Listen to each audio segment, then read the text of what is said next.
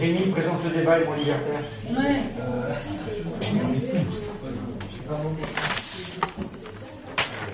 Les gens viennent.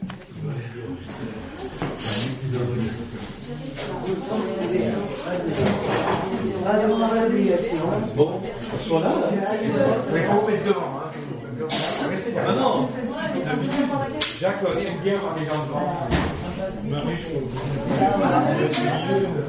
Ouais, Jacques que les gens soient côté de lui.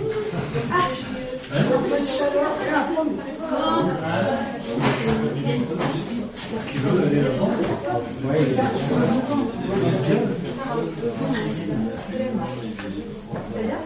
Allez, hop. Moi, j'ai pas de présence. J'ai pris un. Oui, oui, c'est bien. J'ai même pas pris une.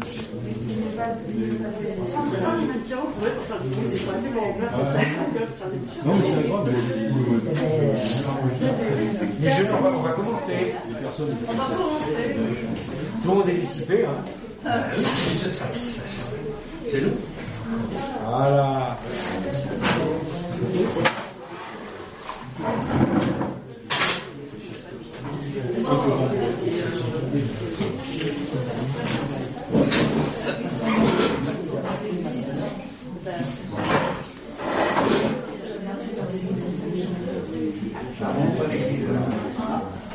Alors aujourd'hui, dans le cadre de l'ordre libertaire, nous recevons le gyminologue du manque Myrtille qui était bien malade hier. Donc c'est Jacques de Clermont-Ferrand qui remplace. Vous avez écrit le livre à deux, je crois. avec. Pour, pour le Charcot, oui. Pour le Charcot, Oui, oui. oui. Voilà. Abondamment. euh, Abondamment pour les fils de la nuit. Ouais, les rajouts, les rééditions, Les Et, Entre autres, la publication espagnole qui est parue en, en 2009. quoi. C'est à la mort, euh, le titre c'est Los Heroes de la Noche. La silence Les fils de la nuit, tout simplement. Qui a donc été publié euh, chez Pepitas de Calabaza, à Logroño, en, en 2009. Ce qui était d'ailleurs l'occasion de faire une, une excellente tournée euh, pendant une quinzaine de jours et de, de retourner sur les lieux euh, des combats où on, on devait retrouver des... Pardon la bière Non, c'est graines de courge, Graines de potiron. de potiron. non. Euh, Excusez-moi pour mon accent espagnol, parce que... Oui, non, mais il a dit les éditions Pépitas de Ah d'accord, je croyais que c'était fait un tournée avec lui. Non, non. D'accord. Mais le, le Charco là, va être euh, publié en, en espagnol, euh, vraisemblablement aux, aux éditions Malatesta à Madrid. Et euh, vient de recevoir les, maquettes pour l'édition anglaise de, des Fils de la Nuit, qui va être publiée en Angleterre et curieusement en Californie. Parce que Hackett Press, euh, qui sera donc l'éditeur, euh, publie à la fois euh, Royaume-Uni et Californie. Quant à quant au ce que j'appelle Saragosse il sera aussi publié en l'insomniaque a été contacté par un éditeur anglais qui s'appelle Verso. Et donc la publication, on connaît les délais de publication, peut-être printemps prochain, vraisemblablement. Donc euh, la, réédition donc euh, chez Libertalia de, des Fils de la Nuit, donc au bout d'un mois et demi, 3000 exemplaires ont été, ont été mangés. Quoi. Euh, ce qui a donc suscité une, euh, de la part de l'éditeur, euh, évidemment, une réédition de 2000, et je pense que donc on doit pas être loin des, des 5000. Quoi. Et quant au, euh, je l'appelle le charco, on verra. Charco, c'est plus facile à prononcer. Ouais, surtout que je parle très mal espagnol. Euh, il, il a été tiré, je crois, à 3000, quoi, quelque chose comme ça. Donc, euh, il- ça commence à bien se vendre. D'autant plus qu'il y a eu une, euh, il y a, il y a eu des critiques euh, d'importance, puisqu'il y a eu, qui n'étaient pas des critiques euh, de, de faveur, quoi, puisqu'il y a eu euh, successivement au mois de juin, il y a eu euh, un quart de page dans le Canard enchaîné, plus, plus de 4000 signes espace. Donc, je ne sais pas si je l'ai là, enfin bref. Il y a eu une page entière dans le monde des livres en, le 1er juillet. Et puis, dans, par exemple, dans les, là, dans le, le canard local autour de Clermont, mais qui tire, à, il tire quand même à, à, à 400 000 exemplaires avec un, lecto- un lectorat potentiel de x 30. Donc on dépasse le million de.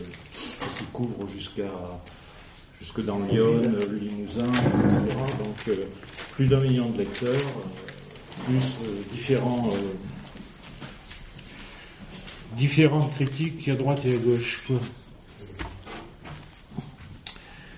Donc, euh, d'abord, bah, je, vous, remercie tous, euh, toutes et toutes d'être, d'être venus. Quoi.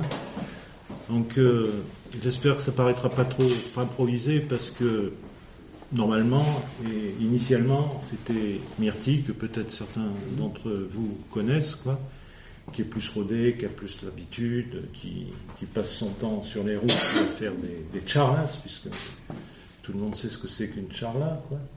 C'est une, une rencontre, une causerie, bref. Et donc elle a plus, euh, elle a plus l'habitude, elle est plus rodée que moi qui, euh, qui euh, pas trop l'habitude de, présentation euh, de bouquins. Donc je demanderai par avance de, de la compréhension et de l'indulgence. Voilà. Alors je sais pas, euh, on, peut l'organiser comme euh, ce sera à votre convenance, c'est-à-dire euh, généralement, bon, ce sera peut-être de la répétition. les, questions, d'abord, pourquoi, pourquoi les gyménologues Qu'est-ce que c'est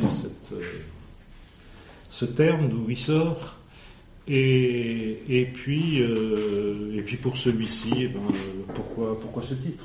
Pourquoi à Saragosse Puisque la traduction littérale, c'est à Saragosse ou à la mare. quoi.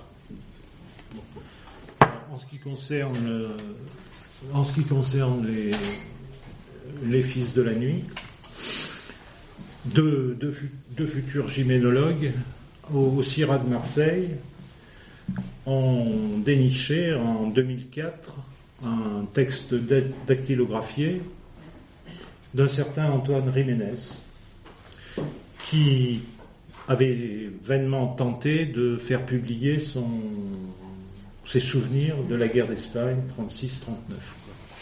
Donc le, manuscrit euh, dormait dans les...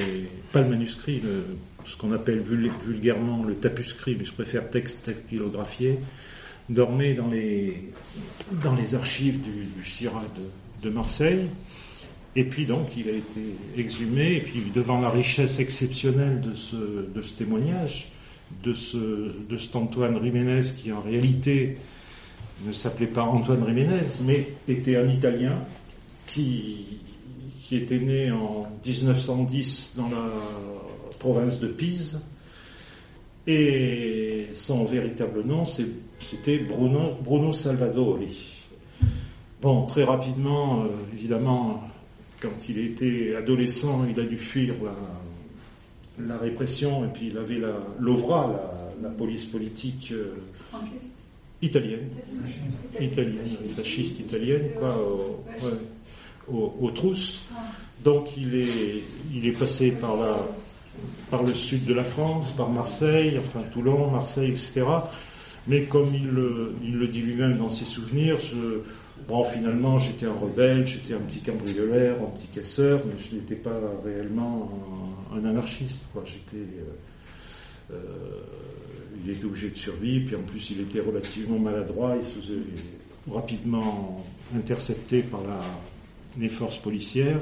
Bref, il est, parti en Espagne, et c'est donc là qu'il a, en 35, toujours, euh, voilà, l'OVRA était une, vraie, pieuvre, très très efficace, et s'infiltrait vraiment partout, même c'était infiltré dans les, euh, dans le secrétariat de, de, Bernieri, par exemple, vraiment des, hauts, des types connus, euh, bref.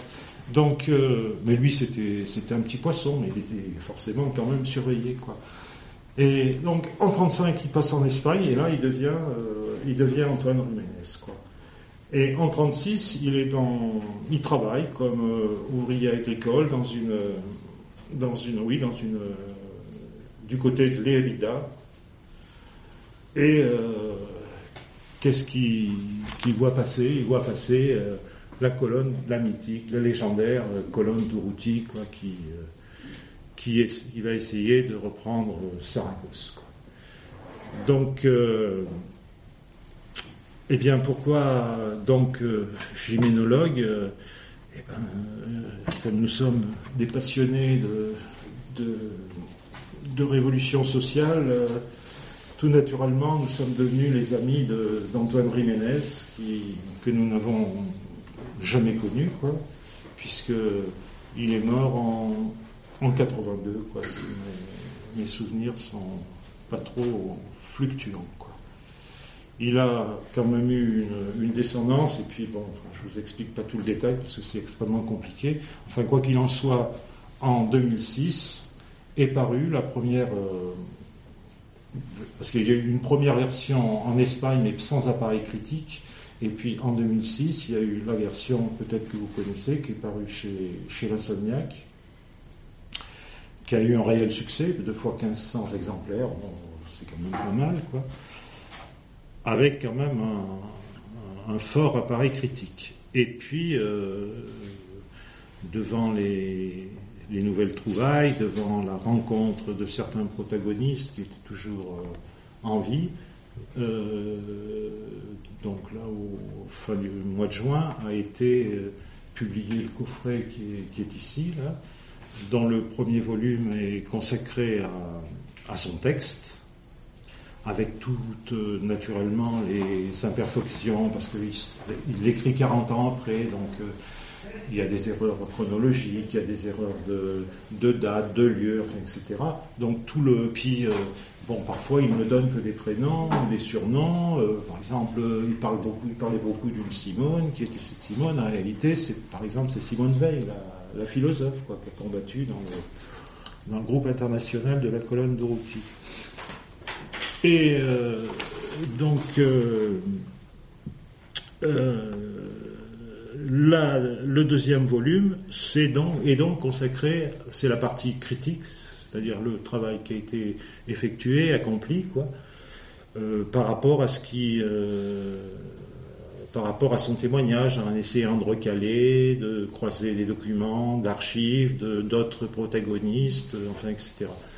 Du coup, la version de, de 2006 euh, avait 600 pages. Et là, euh, elle atteint quasiment 1000 pages, quoi. Plus un, CD euh, qui, qui narre avec bruitage quoi, le, texte de, d'Antoine Jiménez. Donc voilà, on peut, disons, qualifier les gynécologues d'amis de, d'Antoine Jiménez. Quoi. Alors je ne sais pas si vous voulez, je peux faire euh, les deux à la fois, c'est-à-dire un peu le mélange des fils, de, parce qu'en fait, il faut les, lire euh, ensemble. Euh, pour alors, donc évidemment, à la suite de, de, la publication et beaucoup de lecteurs, quoi, nous avons reçu des tas d'intéressantes et fort enrichissantes, euh, d'enrichissantes, euh, d'enrichissantes rencontres, de contacts, enfin, etc. Donc, euh, bien entendu, la plupart sont devenus euh, nos amis, quoi.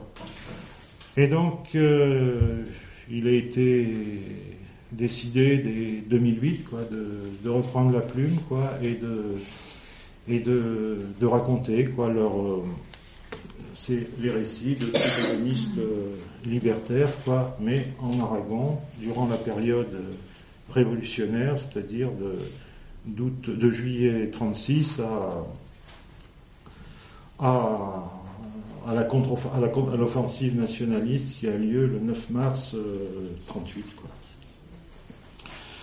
Alors pourquoi pourquoi ce titre? Je, pense que tout le monde parle l'espagnol ou l'a traduit. Non Donc, euh, on a choisi ce titre parce que, pour deux raisons. Parce que, donc ça se traduit à Saragosse ou à la, ou à la Mar. Quoi. c'est la petite flaque d'eau ou à la mare. Le Charco étant aussi la mare Oran, l'Atlantique, l'océan Atlantique. En l'occurrence. Donc c'est tiré d'une, on l'a appris il n'y a pas très longtemps, quoi. C'est tiré d'une historiette, une fable aragonaise qui montre justement tout le, le, caractère opiniâtre des, des, des Aragonais, quoi. Et voici donc la, petite histoire. Un paysan aragonais sur un chemin rencontre euh, croise un curé. Et euh, bah non. Et euh, le curé lui demande où tu vas? Et le paysan aragonais répond Voy à Saragossa, je vais, je vais à Saragosse. Le curé rétorque Tu vas à Saragosse si Dieu le veut. Et donc le paysan lui dit Qu'il le veuille ou pas, euh, je vais à Saragosse. Intervention divine Dieu euh, attrape le paysan, le transforme en, crapaud et le jette dans une mare au charco. Et longtemps, longtemps après, euh, bon, il retrouve euh, sa forme, son apparence humaine, et il se remet en chemin pour Saragosse. Et là, il tombe sur un, autre curé, ou le même, qui lui, pose toujours la même question, où, tu vas? Et le paysan répond, euh, Voy à Saragossa ou al Charco. Voilà. Donc, tout ça montrant l'opiniâtreté des, des Aragonais, et surtout affirmant, disons, deux choses qui ont bien plu aux anards euh, locaux et à d'autres, quoi. C'est-à-dire que, à la fois, c'est l'affirmation euh, de l'individu face à l'autorité suprême, quoi, et puis aussi, c'est euh, bien sûr le, côté irrévérencieux par rapport à la, face à la, religion. Donc c'est pour ça que nous avons conservé ce titre, et, par ailleurs, c'était, et ce fut en 36, et dans les mois qui vont suivre, le cri de ralliement des miliciens pour s'encourager à, prendre Saragosse, quoi. Et on pourrait le traduire si on, se prenait pour un rappeur et faire de la gymnastique linguistique à Saragosse ou à la fosse. Quoi. C'est-à-dire, on prend Saragosse on crève, quoi. On, meurt. Quoi. Il faut prendre Saragosse puisque Saragosse était devenu l'objectif euh, euh, primordial quoi, à, je crois qu'il y a quelqu'un. Oui, oui, quelqu'un. Enfin, n'hésitez pas à m'interrompre hein, si je suis trop, trop bavard ou trop.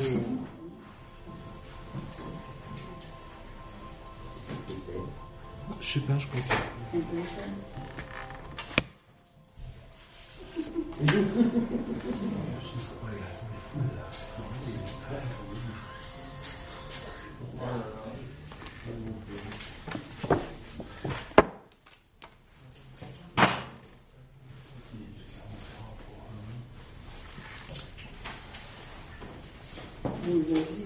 Parce qu'il faut continuer. Oui, d'accord. Ouais. Donc, euh, si vous voulez, je vais faire un petit, un mixte entre les, deux bouquins. C'est, c'est dommage parce que Myrtille, euh, elle, euh, elle présente les bouquins avec une série de diapos, quoi, avec des documents, d'archives. Ou des, malheureusement, j'ai été pris un peu à l'improviste. Et puis, donc, désolé. On aurait pu faire un peu. On imaginera. Donc, comme certains, enfin j'imagine que la plupart d'entre vous le, savent, euh, Barcelone et la Catalogne tombent euh, aux mains des anarcho-syndicalistes euh, dès le,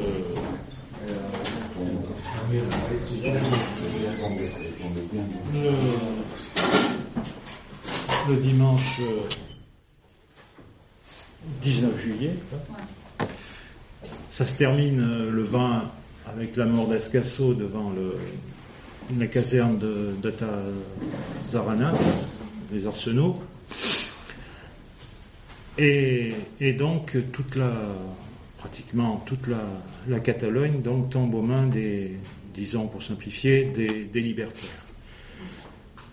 Euh, par ailleurs, et ça c'est la très très mauvaise nouvelle, Saragosse, qui, qui était qualifié de, la, de perle anarchiste, 200 000 habitants à l'époque, en 36, 30 000 anarcho-syndicalistes tombent aux mains de ce qu'on qualifie à l'époque, non pas de franquistes, de factieux, de rebelles, euh, même pas de fascistes encore, bref, par euh, l'incompétence, voire pour certains, la trahison du responsable local de, de la CNT de Saragosse, qui s'appelait Miguel Abos, qui était franc-maçon, qui avait des, des bonnes fréquentations, et en particulier, il fréquentait le, le gouverneur euh, civil qui s'appelait Vera Coronel, et il avait aussi, euh, il y avait le général Cabanelas qui était le, le gouverneur militaire, qui lui a dit, pas, vous inquiétez pas, nous ne prendrons pas part à la, à la rébellion. Donc, euh, plutôt que d'agir, comme l'a dit à l'époque Garcia Oliver, euh, de se jeter comme des hyènes euh, sur les casernes et d'en étouffer très vite le, la rébellion, il a décrété, enfin disons la tendance majoritaire de la CDT aragonaise euh, de Saragosse a décrété une grève générale. Alors que, comme vous le savez, à Barcelone, eh ben, au prix quand même de 500 compagnons qui, qui sont restés sur le carreau, quoi, euh, cette contre-insurrection a, permis d'étouffer très rapidement dans l'œuf les factions. Donc, euh, très vite, à Barcelone, s'est mis en place ce qu'on a appelé le, CCMA, le Comité central des, milices antifascistes. Il y avait deux lignes qui s'affrontaient à, la CNT. Il y avait à l'époque la ligne, disons, politique de Garcia Oliver qui, qualifiait de euh, ir rapport al todo, c'est-à-dire pourrait le traduire par euh, s'emparer de tout, quoi. Et ils en avaient les moyens, puisqu'ils avaient, euh, ils avaient pris les fusils, ils avaient plié, les autres partis ne représentaient plus rien, ou soit faire ce que, ce qui a été fait, c'est-à-dire euh, le CCMA, le Comité Central des Milices Antifascistes, une sorte de front populaire, quoi, en, en prenant euh, des, partis, des représentants de partis qui ne représentaient rien du tout, quoi, qui avaient même, comme le président de la Généralité Campanis, avait pas voulu armer euh, les ouvriers, enfin, bref. Donc, euh, et ce, ce, cet accord qui a été réalisé le, le 21 juillet, qui a été fait secrètement la veille, par la direction de la CNT, qui pour la première fois de son histoire n'avait pas consulté la base.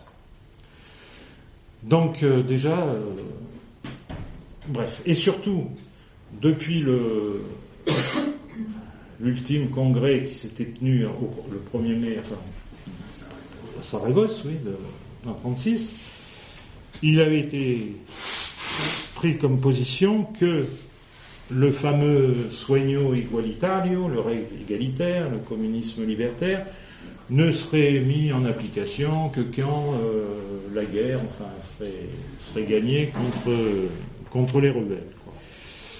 Donc, euh, de toute façon, il fallait reprendre très vite euh, Saragosse pour une raison à la fois emblématique, stratégique, comme disait Lourouti, une fois que nous aurons pris Saragosse, nous pourrons tendre la main à nos, à nos je ne sais pas s'il n'utilisait pas le terme de camarades et pas de compagnons, mais peu importe, euh, des, Asturies et du Pays Basque. Donc les deux régions euh, avec la Catalogne qui étaient les plus fortement industrialisées. Et puis, euh, bon, ça aurait représenté une éclatante victoire euh, pour, euh, disons, les forces anarcho-syndicalistes. Donc, très rapidement, à partir du, du, du 23, mais dès le 21, il y a ce qu'on appelle les impatients, impatientes, des impatients, des types comme vous et moi qui partaient en voiture euh, en direction de, Saragosse, les mains dans les poches ou un vague euh, fusil ou ce qu'ils trouvaient euh, comme arme, quoi. Alors avec le, parfois, ben, ils y laissaient leur peau, parfois ils revenaient, ils allaient chercher de l'aide. Enfin bref, c'est ce qu'on appelle les, ce qu'on appelait les, impatients, quoi. Mais les grosses colonnes vont commencer à partir euh, le, le 23 dans la nuit du ah, enfin, en fin de soirée du 23 juillet, l'avant-garde, les éclaireurs, si vous voulez, de, de de cette mythique, légendaire colonne Duruti, et en direction de Saragosse. Quoi. 3000 euh, à peu près miliciens et miliciennes. N'oublions pas euh, évidemment les, femmes. Euh, mais euh, donc elle va, progresser et puis euh, à la suite d'un d'un bombardement du côté de de, de euh, ça sera un petit peu la, la débandade, un bombardement aérien bien sûr, parce que les compañeros, les, les copains, ils avaient l'habitude, autant ils avaient l'habitude du combat urbain, quoi, où ils pouvaient se naviguer comme des, poissons dans l'eau, mais en race campagne, euh, il faut bien dire ce qui était, vu ce dont en plus ils disposaient comme armement, ben, ils n'étaient pas, ils étaient pas qualifiés. Quoi. Donc, euh, quoi qu'il en soit, la, colonne d'Uruti atteindra quand même euh, son point maximum à Pina de Ebro, c'est-à-dire qui est, je vous ferai circuler la carte, hein, parce que j'ai pas tout en tête. Euh, Pina de Ebro, qui est à environ euh, 12 km de, enfin le point le plus avancé, quoi, euh, face à Saragosse, quoi. Mais euh, sont partis d'autres colonnes. Ça sera, ça c'est ce qu'on appelle la primera columna, la première colonne. La segunda, c'est celle dont on parle dans le, dans le Charco, c'est la colonne de Antonio Ortiz. Enfin, je vous en parlerai pour ceux qui, et puis qui est, qui confédéral, hein, qui est quasiment confédéral, mais qui elle va partir par le train le 24 juillet. Et puis il y en a une autre qui part euh, Ascaso, la, la, colonne Ascaso, qui part euh, avec le frère, puisque Francesco Ascaso a été tué le 20. Donc euh, cette colonne va porter son nom et va se diriger en direction de Tardienta de Huesca. Parce que malheureusement, l'Aragon, qui est composé de, trois provinces, du nord au sud, Huesca, Saragosse, Teruel, il y a 300 km, les trois villes sont aux mains des, en 36 appelons ça factieux, quoi, rebelles, etc., nationaux. Et euh, c'est en tout cas pour Huesca et Saragosse euh, vraiment euh, incroyable. Quoi. Donc, euh, n'oublions pas qu'il y a quand même aussi euh, intercalé entre ces colonnes des, une colonne du, du PSUC, le, le, Parti communiste euh, catalan, quoi. La, la, Carlos Marx, la Karl Marx, qui a deux petites colonnes du POUM, pour ceux qui le Parti ouvrier unifié marxiste, quoi, donc des dissidents communistes, non, non staliniens.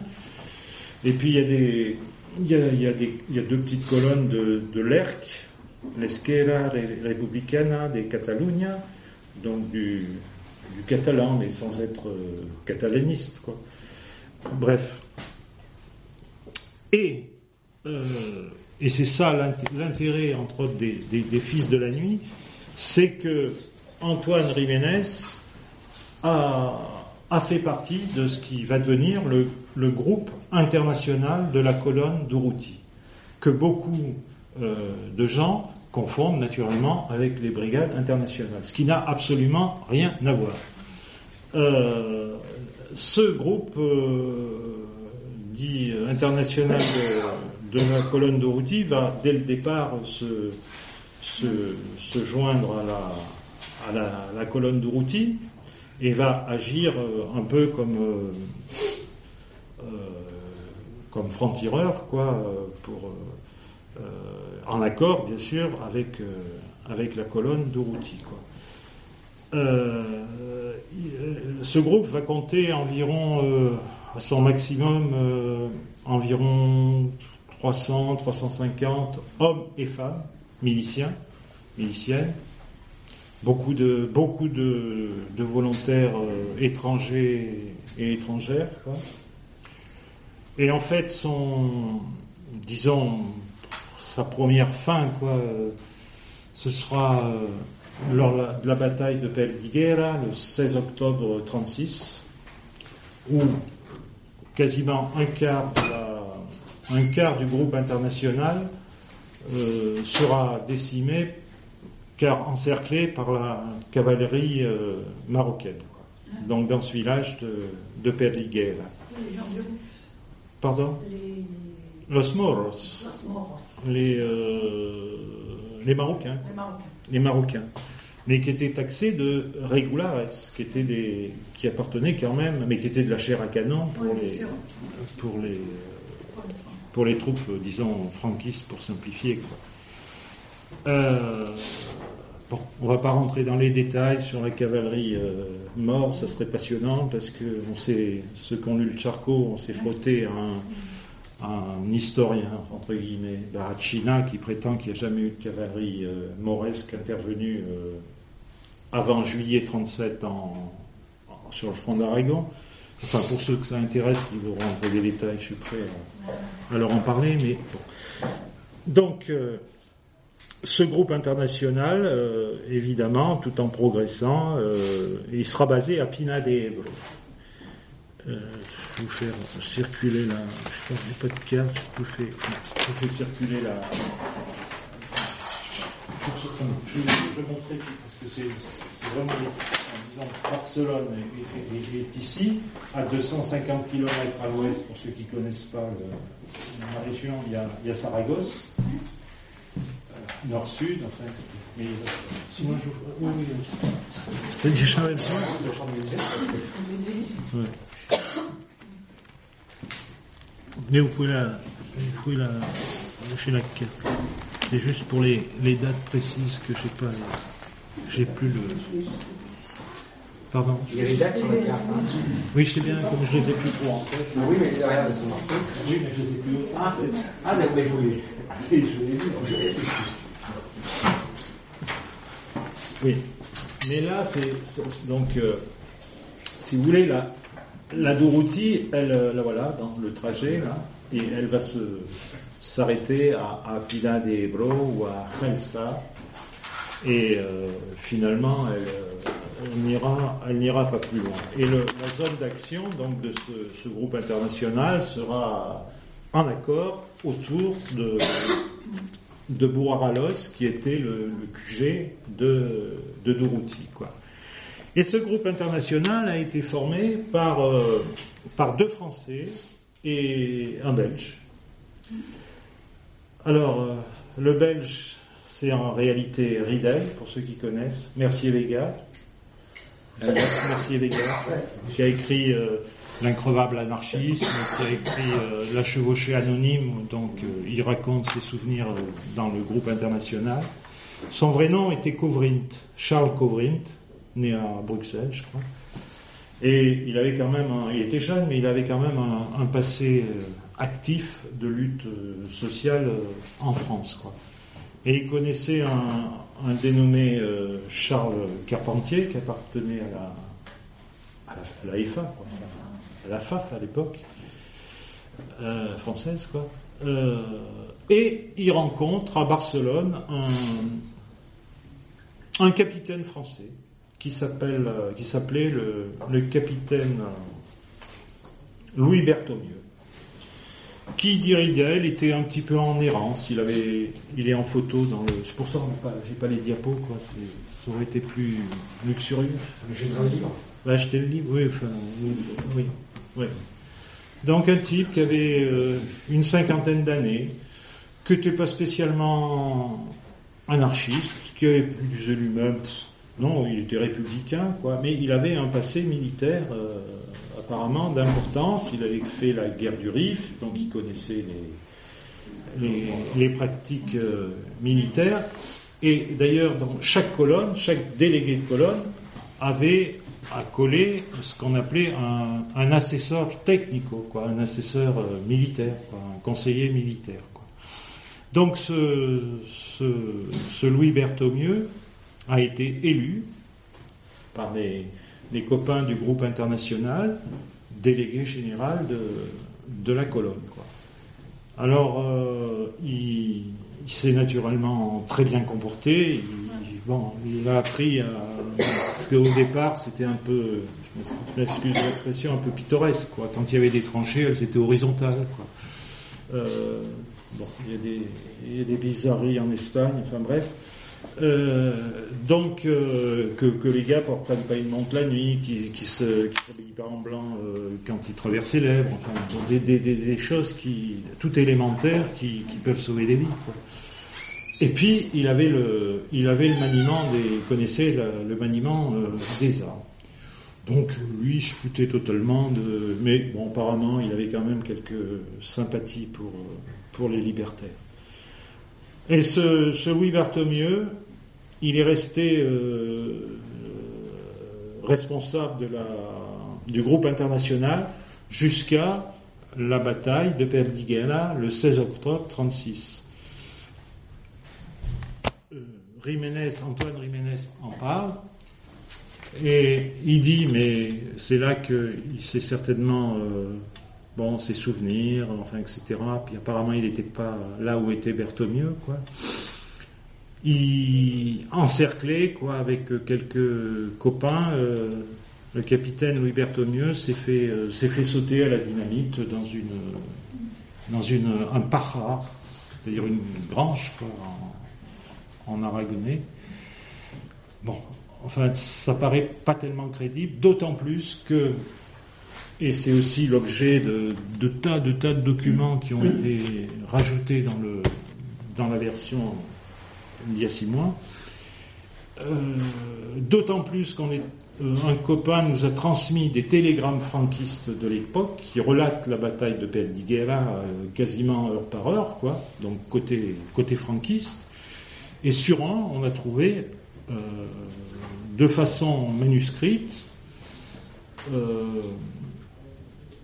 l'officier français qui a été fait prisonnier euh, prendre son, ses noms, son prénom, photo et le, et le, le, transmettre à Burgos. Burgos étant euh, apparemment là où il... Et par ailleurs, nous avons euh, fusillé un officier espagnol qui était aussi avec les rouges, quoi, puisque c'était l'appellation d'époque.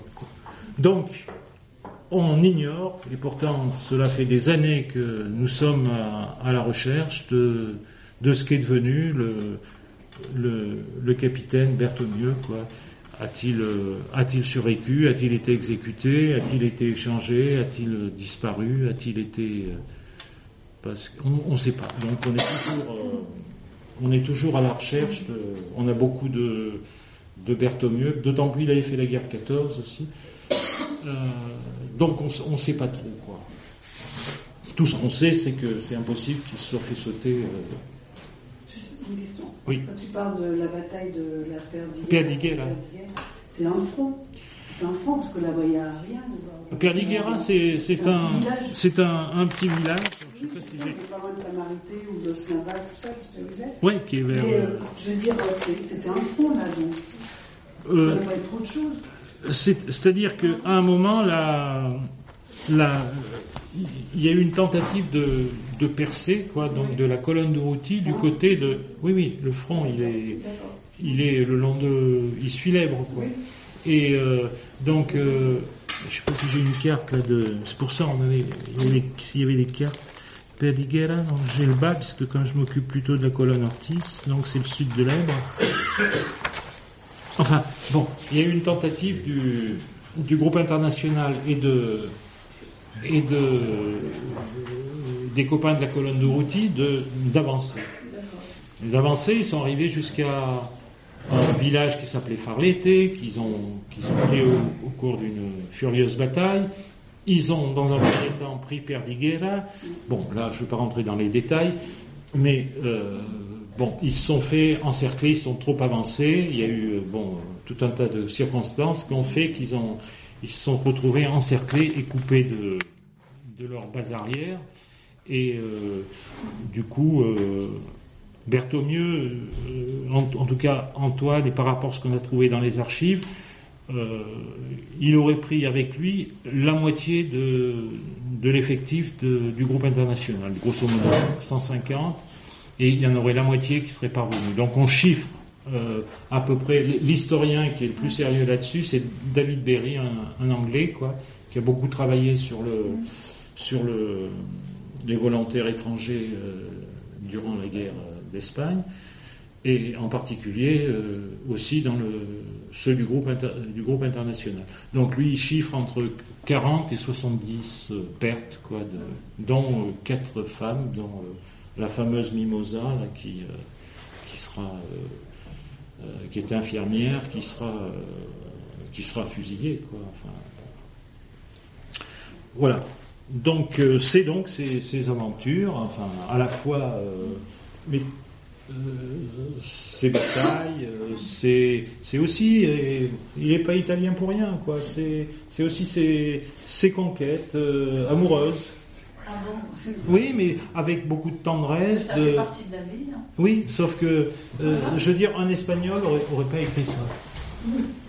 Je veux dire, c'est tout à fait soft ce qu'il ce qui raconte. Hein. C'est pas du c'est avec beaucoup d'amour, de tendresse, parfois c'est avec un grand respect des, de ses compagnes de, furtives ou de euh, malheureusement comme Mimosa qu'il a connu, qu'il a fréquenté, ben, va être tué à Perdiguera.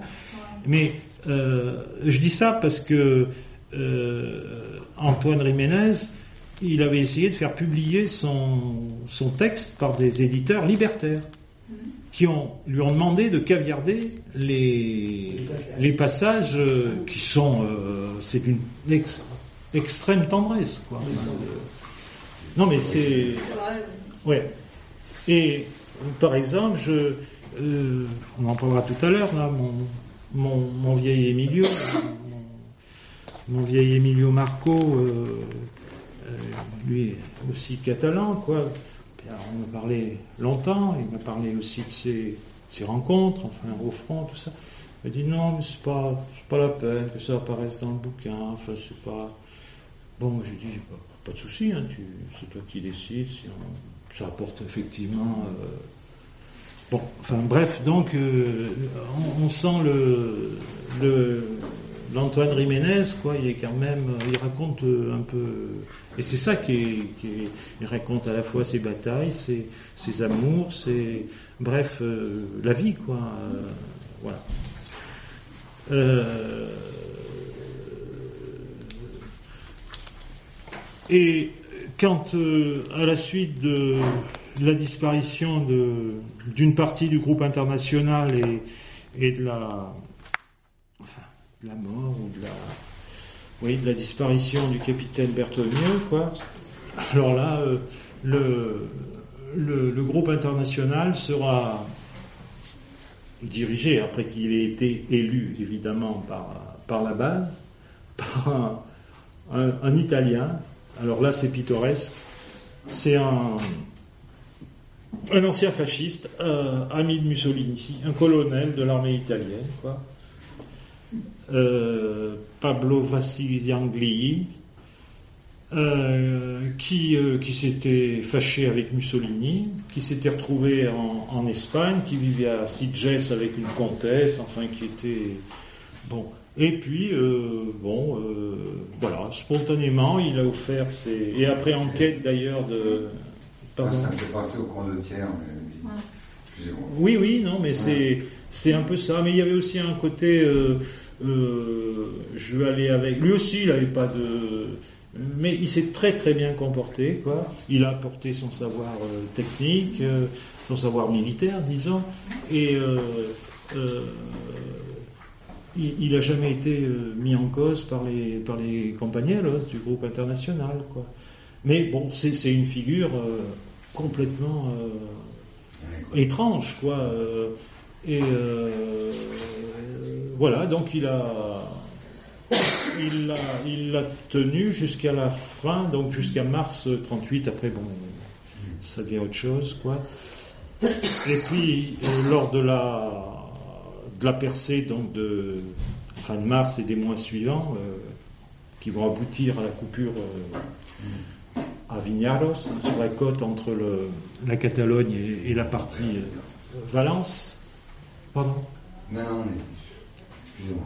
Et- et- non, mais n'hésitez pas à m'interrompre, hein, parce que si je peux vous répondre, ou je sais pas. Mélange Sali et Nairobi, la Côte. Pardon? Quand je dis mélange Sali et la Côte. Non, mais je vais dire, en- c'est le Villaros et le, et le pays de mon grand-père, c'est tout. Ah oui, oui. Eh ben c'est là, ça doit être l'em- l'embouchure de l'Èbre, quoi. Oui, un peu plus bas. Un peu plus bas, oui, c'est en Posal, je crois, le- l'embouchure. Et euh, bref, il s'est très bien comporté, mais alors c'est c'est une figure euh, curieuse, quoi. En tout cas, il se fera coincer par les staliniens en- à Barcelone, et on ne sait pas ce qu'il est devenu, quoi. On imagine, on peut craindre le pire, quoi. Évidemment, quoi, en, en 39. On sait pourquoi il s'est engagé euh, avec. euh, S'il était avec Mussolini, on l'aurait plus vu avec euh, les franquistes qu'avec eux. Ah oui, ben non. par- D'abord, il s'était engueulé avec Mussolini, donc il était, il était ami personnel de Mussolini. Il avait d'ailleurs, c'est incroyable, il avait le, il avait le portrait de Mussolini accroché à- au mur d'une de ses, de ses chambres, je sais pas. Même en combattant avec. Euh, Non, quand il était à, à, Sitges, quoi. Mais c'est, c'est Be- Bernieri, là, donc le, c'est Pardon. Camille. Oui, euh, très connu et théoricien quoi, de, du mouvement libertaire, quoi, qui a, qui a fait faire une enquête serrée, quoi, quand même, pour euh, qui, a- qui, qui, qui, qui ce type, quoi. Et puis finalement, il a été, il a été accepté, quoi, et donc, euh, et il s'est, il s'est très bien comporté. Personne n'a eu à, lui reprocher quoi que ce soit. Donc euh, pourquoi? Ben, Pour répondre à ta question, je crois que c'est c'était quasiment une vengeance personnelle. quoi. C'était Mussolini m'a viré, je passais de l'autre côté, et, et comme Mussolini avec ses petits copains franquistes, voilà. Le Mussolini n'était pas anarchiste, de mémoire. Mussolini, à Socialiste. 16 ans, 17 ans, il était, euh, tendance anarchiste. Socialiste. Ah, Et puis euh, il y avait comme le comme le disait, euh, je sais pas quel est ton prénom, il y avait il y a le côté euh, peut-être condottiere, quoi, le, le gars qui apporte son. Ouais. Mais bon, il était. Je veux dire, la solde avant, avant que les, la militarisation soit imposée, la, la solde était la même pour euh, les condottieri, c'était du, pour, pour du pognon. Quoi. Hum, Tandis que là, euh, je veux dire, la solde était équitable, elle était 10 pesetas pour tout le monde avant que soit de force imposée euh, la militarisation sur le, en, en particulier sur le front d'Aragon, qui était le front où les, les compañeros, les, les anarcho-syndicalistes, quoi, ont, résisté le plus longtemps à, alors que le décret date d'octobre 36, euh, en, en, 30 en- en avril 37, la, centurie auquel appartenait mon, vieil ami Emilio est toujours une, centurie, mais n'est pas, n'est pas militarisée. La dernière à, refuser la militarisation sera aussi la célèbre euh, Columna de Hierro, la colonne de fer, qui combattait devant Teruel, quoi, qui était parti de, Valence. Donc euh, la militarisation, ça voulait dire euh, la solde qui était plus la même, euh, élire euh, des officiers, enfin des officiers, le salut, euh, etc., etc. Enfin tout, l'attirail euh, militariste que ne voulaient naturellement pas les les copains qui étaient d'authen- d'authentiques. C'était de toute façon c'était milicianos si, soldados non, miliciens oui, euh, soldats non. Il y a des affiches célèbres que certains d'entre vous, tout le monde a vu, quoi. Donc, euh, ça a été la recherche, puisque la- le deuxième tome espagnol, c'est En busca de los hijos de la noche.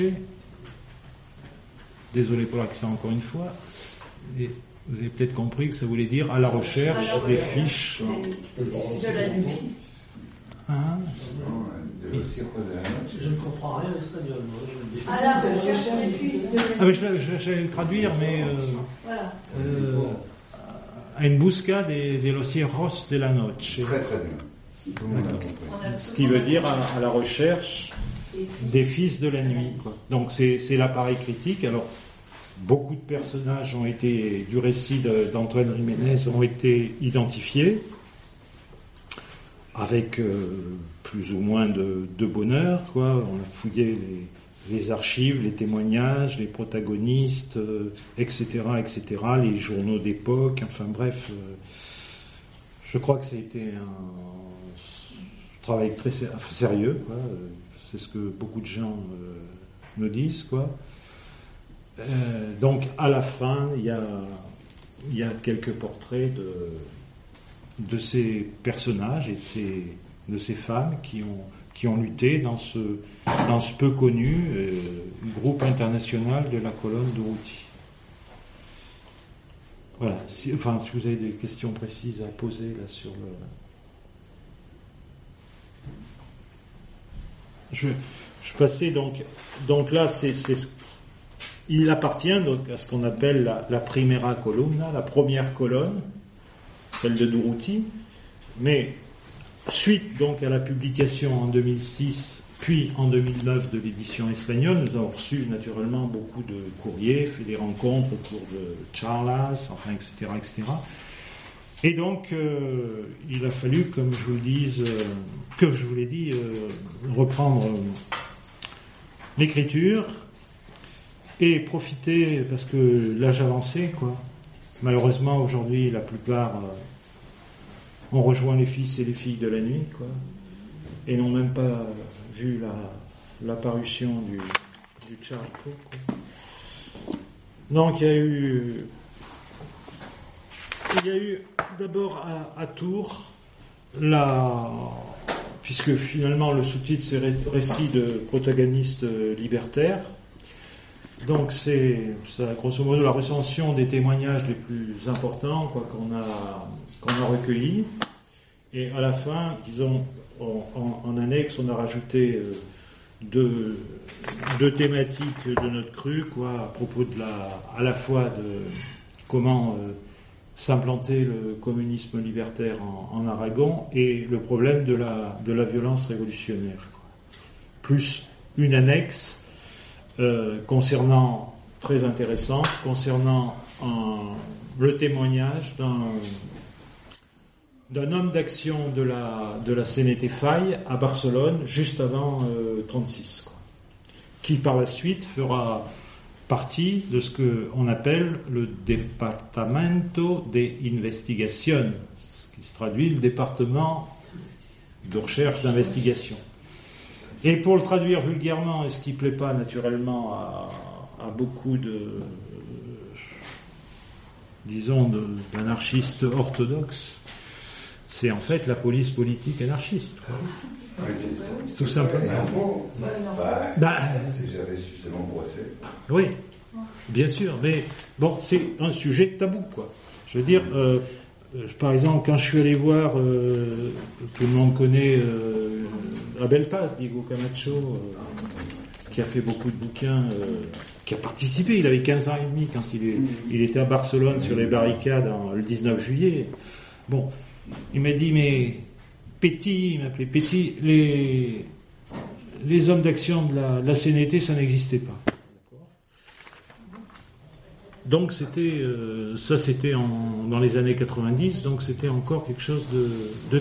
Il n'y a pas de témoignage de l'intérieur connu de, copains qui ont fait partie euh, de, ce fameux euh, département de recherche d'investigation qui était dirigé par un, drôle de type qui s'appelait Escorza, Manuel euh, Escorza del Val, quoi dont on a appris, euh, alors là, ça, mériterait aussi un bouquin euh, entier, parce que lui, sur la fin, il s'est très mal comporté, et il a, d'après les dernières archives qu'on a trouvées, il est parti en, en 39 d'Anvers avec un bon paquet de, de pognon, Les graines.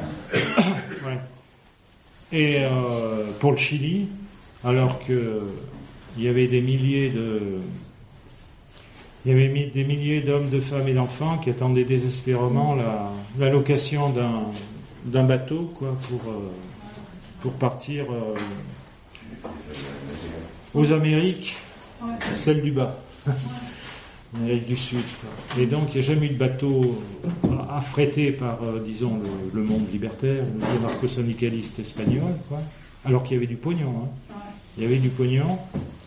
Et donc, malheureusement, il y a certains qui sont très, très bien comportés, la majorité, la majorité. Mais malheureusement, il y a eu des, de graves, euh, de graves exceptions, et dont Escorza euh, fait partie. Et euh, ce, Manolo Valigna, euh, il y a un, petit témoignage à, la fin du bouquin dont je vous parlerai, du Charco, euh, était dans le service de, ce triste quoi. Mais là-dessus, je suis bien d'accord, il fallait un service d'investigation. hein, ah non, non, mais ça c'est autre chose. Je veux dire, comme je l'ai dit, la plupart des, la plupart de- des gens qu'on, ils se sont extrêmement. euh, Manolo, sais toute une histoire, je pourrais vous la raconter, mais. bon, enfin bref, il s'est retrouvé sans rien à Paris, il était obligé de quitter l'ambassade d'Espagne qui était aux mains des staliniens, pour, enfin bref, se faire expulser, enfin toute une histoire. Alors on en arrive donc. la- donc les, les, principaux témoignages, donc euh, suite aux rencontres, courrier, etc. Euh, c'est euh, d'abord, et on l'a refait un peu de façon chronologique, le témoignage euh, d'une femme qui vit toujours, Ingracia Galvan, qui est la, fille d'un... Son père s'appelait Florentino Galvan, était un militant, je veux le dire en espagnol parce que destacado, donc on peut le traduire par très connu, extrêmement connu, et, qui a vécu, la petite Ingracia, elle est née en, je crois qu'elle est née en 32, elle, était à Saragosse. Donc elle raconte Saragosse de l'intérieur. Et comment, euh, donc ça c'est le premier témoignage. Il y a le second témoignage de la mère, pour ceux qui connaissent Thomas Ibanez, qui est un peu devenu une sorte de théoricien du, du mouvement anarchiste, quoi, euh, libertaire en tout cas, fait des bouquins actuellement. Quoi. Donc elle- je voulais dire Petra Gracia, euh, qui elle aussi était à Saragosse, je vous raconterai simplement une anecdote. Là, le gros morceau, c'est c'est mon vieil Emilio que nous nous sommes rencontrés en, en 2008. Et il est parti en janvier, définitivement en janvier 2013. Euh, il m'appelait son petit frère. Vous imaginez le, quel honneur c'était pour moi, quoi, de, la part d'un type qui est parti à 15 ans et demi, les mains dans les poches, quoi, au front, euh, pour aller reprendre Saragosse. Enfin, de Belchité d'abord et Saragosse. Donc c'est, il m'appelait il m'a appelé pendant 5 ans tous les jours.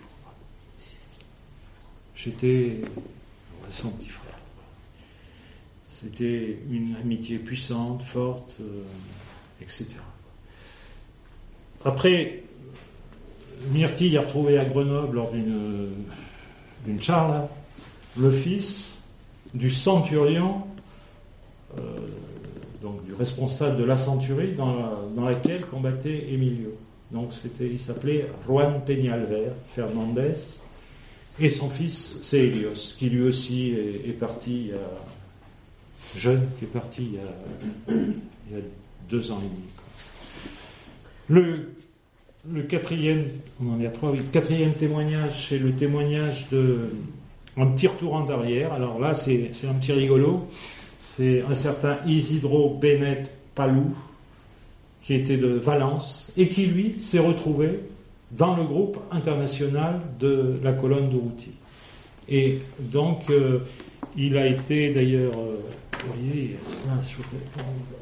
il, est là, quoi. Il, a quatre, il était né en. Il est 20 ans, en, en 16, il est parti aussi il y a, il deux ou trois ans, quoi, euh, à, l'âge de. Et, et il est revenu donc sur les lieux de ses, de ses exploits entre guillemets à Peltiguera, puisqu'il était, euh, il a fait partie de la bataille et c'est, il nous a expliqué qu'il avait rencontré euh, le, le fameux capitaine Berthonier dont je vous ai parlé, qui euh, pendant la bataille contre la cavalerie mort euh, marocaine, quoi, il restait debout, était très courageux, avait euh, été muni d'un, dit d'un, d'un revolver de cow-boy.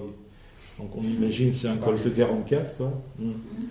un, revolver de cow-boy et qui donnait entre guillemets les ordres parce que bon de d'attendre son ordre pour euh, pour tirer quoi parce qu'il pour la hausse pour euh, ils avaient quand même euh, je veux dire la, cavalerie contre deux, mi- deux mitrailleuses en tir croisé quand il y en a bon ben ça passe pas. Donc euh, il a réajusté son témoignage avec euh, des plans, enfin bref, c'est un autre guerre. Il avait donc 20 ans. Et avec ses deux copains, et un certain Félix Bonnels, dont le fils vient de prendre contact avec Myrtille il y a une quinzaine de jours, qui vit à Toulon, et un certain Frasquette, surnommé El Fresco, ils, faisaient, ils étaient à, Barcelone et ils faisaient partie d'un groupe cycliste quoi. Enfin, ils faisaient des courses amateurs quoi, cyclistes. Et ils sont partis, euh, ils sont partis au front en vélo quoi. Il ajoute, il ajoute, on serait bien parti à cheval, mais les gitans les avaient volés. C'est excellent. hein. Euh, mais bon, c'est un petit rigolo, quoi. Alors c'est pareil, lui, quand je parlais à propos de des histoires amoureuses, quoi. il dit j'étais logé, donc en, on était en, on l'a rencontré en 2009, alors, je crois, date de 2010 ou 2011, la, la, physique, quoi. Donc il avait, fait le compte, il avait quoi, né en 16, enfin il avait, bon bref, plus, plus, non, 90 ans, quoi, enfin des poussières. Et c'est pareil, il nous raconte qu'il était logé à Pina de Ebro et tout. Et puis il ajoute, euh, oui, euh, ben, dans la maison, il y, avait, euh, il y avait trois jeunes filles de nos âges. Alors autant mettre euh, trois renards euh, dans un poulailler, quoi. Mais alors il ajoute, oui, enfin, faudrait peut-être pas l'écrire, euh, je, suis- je suis toujours marié. c'est très bon, quoi. Et euh, C'est bon pour le moral. Ouais, bon, ben, voilà, mais c'est pour dire qu'il y a quand même un côté très très pudique, quoi, parmi. euh, bon, ça apporte rien à l'histoire de savoir qu'il a été euh, euh, logé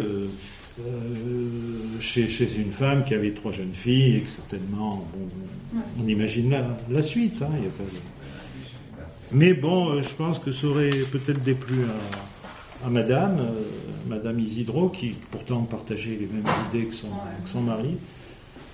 Ah, il se connaissait pas à l'époque, hein, il n'était pas marié, il l'a connu qu'en. Et puis donc après, après donc le témoignage, petit retour en arrière sur le, le groupe international avec la. euh, il y a, euh, il y a donc le,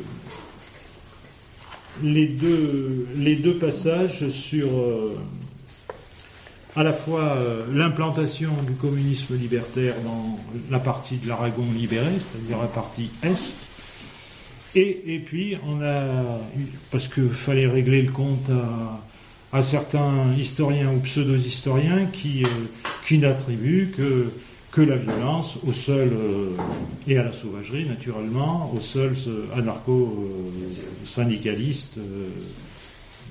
Alors là, il y a, et en plus, euh, ceux qui, qui la ramènent aussi sérieusement en ce moment, c'est les catalanistes. Quoi. Donc, euh, il y a plein de bouquins euh, dégueulasses quoi, euh, qui, qui sortent, qui qualifient tout naturellement euh, ces hommes d'action de la CNTFI d'avant 36, de bandits, de voleurs, de violeurs, enfin tout ce que vous voulez. Quoi. Et donc, c'est l'objet de, de, de quelques de, de quelques pages quoi, de, de critiques sur, euh, sur leurs leurs bouquins qui sont, qui sont relativement dégueulasses. quoi. Alors, je sais pas si je suis pas un peu trop décousu, si vous arrivez à... bien, c'est très très bien. Parce que je Nous vous aussi, dis... on est. Ouais, Nous aussi, on est. C'est Parce que je, je vous dis, j'ai pas la, moi j'ai pas l'habitude, je suis plutôt, Tu as le feu sacré, on le sent. je suis, pardon Je dis, tu as le feu sacré, ça se sent. Non, mais je suis plutôt ce qu'on qualifierait d'un homme de l'ombre. Je préfère. euh, oui, non, mais je veux dire, euh, Myrtille, euh, ça fait peut-être dix- ans qu'on tourne, en- enfin, dans- on se retrouve assis par là. Bon, par limite, euh, il y en a un qui peut faire les fils, l'autre le chartreux ou l'inverse, mais je préfère que ça soit bon, comme ça. C'est comme ça, c'est comme je le dis, au pied levé. Donc,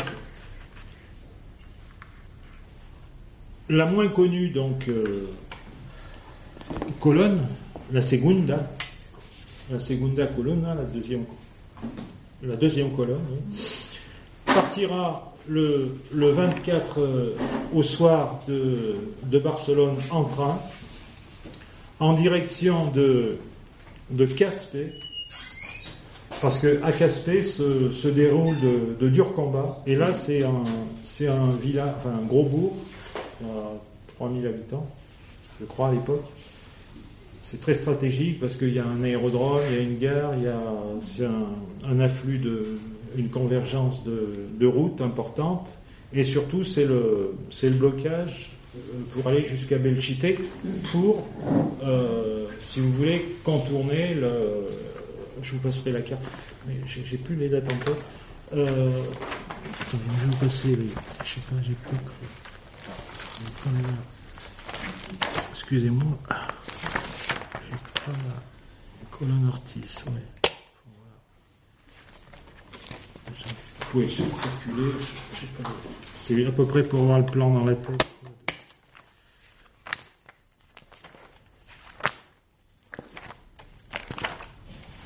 Donc cet euh, Antonio Ortiz était un militant aussi destacado.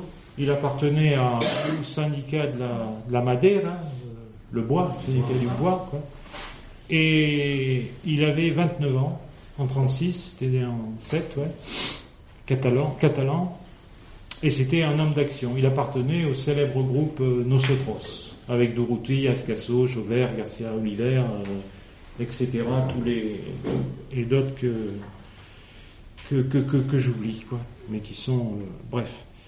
Et euh, le le 24 juillet euh, au soir, on, on lui confie la responsabilité de partir en direction et en train de, de Barcelone avec 800 miliciens et miliciennes.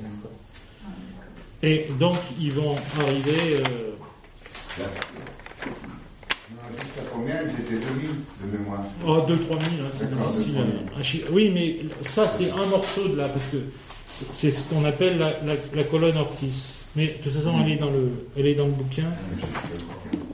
Attendez, euh, bouquin, il, est, il, y a, il y a une carte. Mais ça a été. Ces six mois de travail qui ont été euh, un peu dégueulassés par l'éditeur. Elle se décompose, en fait en, six petites, euh, en six petites colonnes, quoi. Donc, la Or- Ortiz proprement dit par le 27 par le train, elle est essentiellement composée de, confédéraux, hein, on va simplifier. Il y a euh, une colonne qui va partir aussi totalement euh, confédérale, qui partira le 23 juillet, qui s'appellera du nom de son responsable Carod, Saturnino Carod, qui était, d'après mon vieil, ami Emilio, un, gros paysan plein de bon sens, et qui partira avec des, gars du Bas-Aragon, totalement donc confédéral. Il y aura, il y aura euh, euh, ce que j'appelais tout à l'heure des impatients qui étaient partis en voiture et en solitaire jusqu'à Caspé. Mais n'importe quoi, à cheval, en vélo, euh,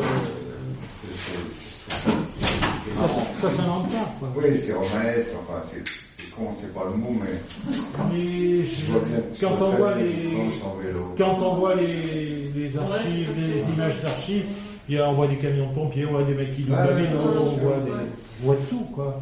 Les fameux blindés de la faille, quoi, qui étaient des Ouais. cercueils en, en, Vélo. en rien du tout, Tout quoi.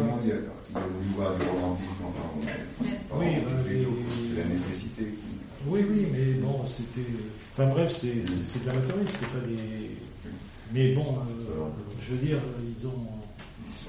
ils non seulement ils sont allés, mais ils ont tenu le front pendant. Peut-être. Oui, oui. Et ils, ils ont le front quand même pendant un, un an et demi, avec rien du tout.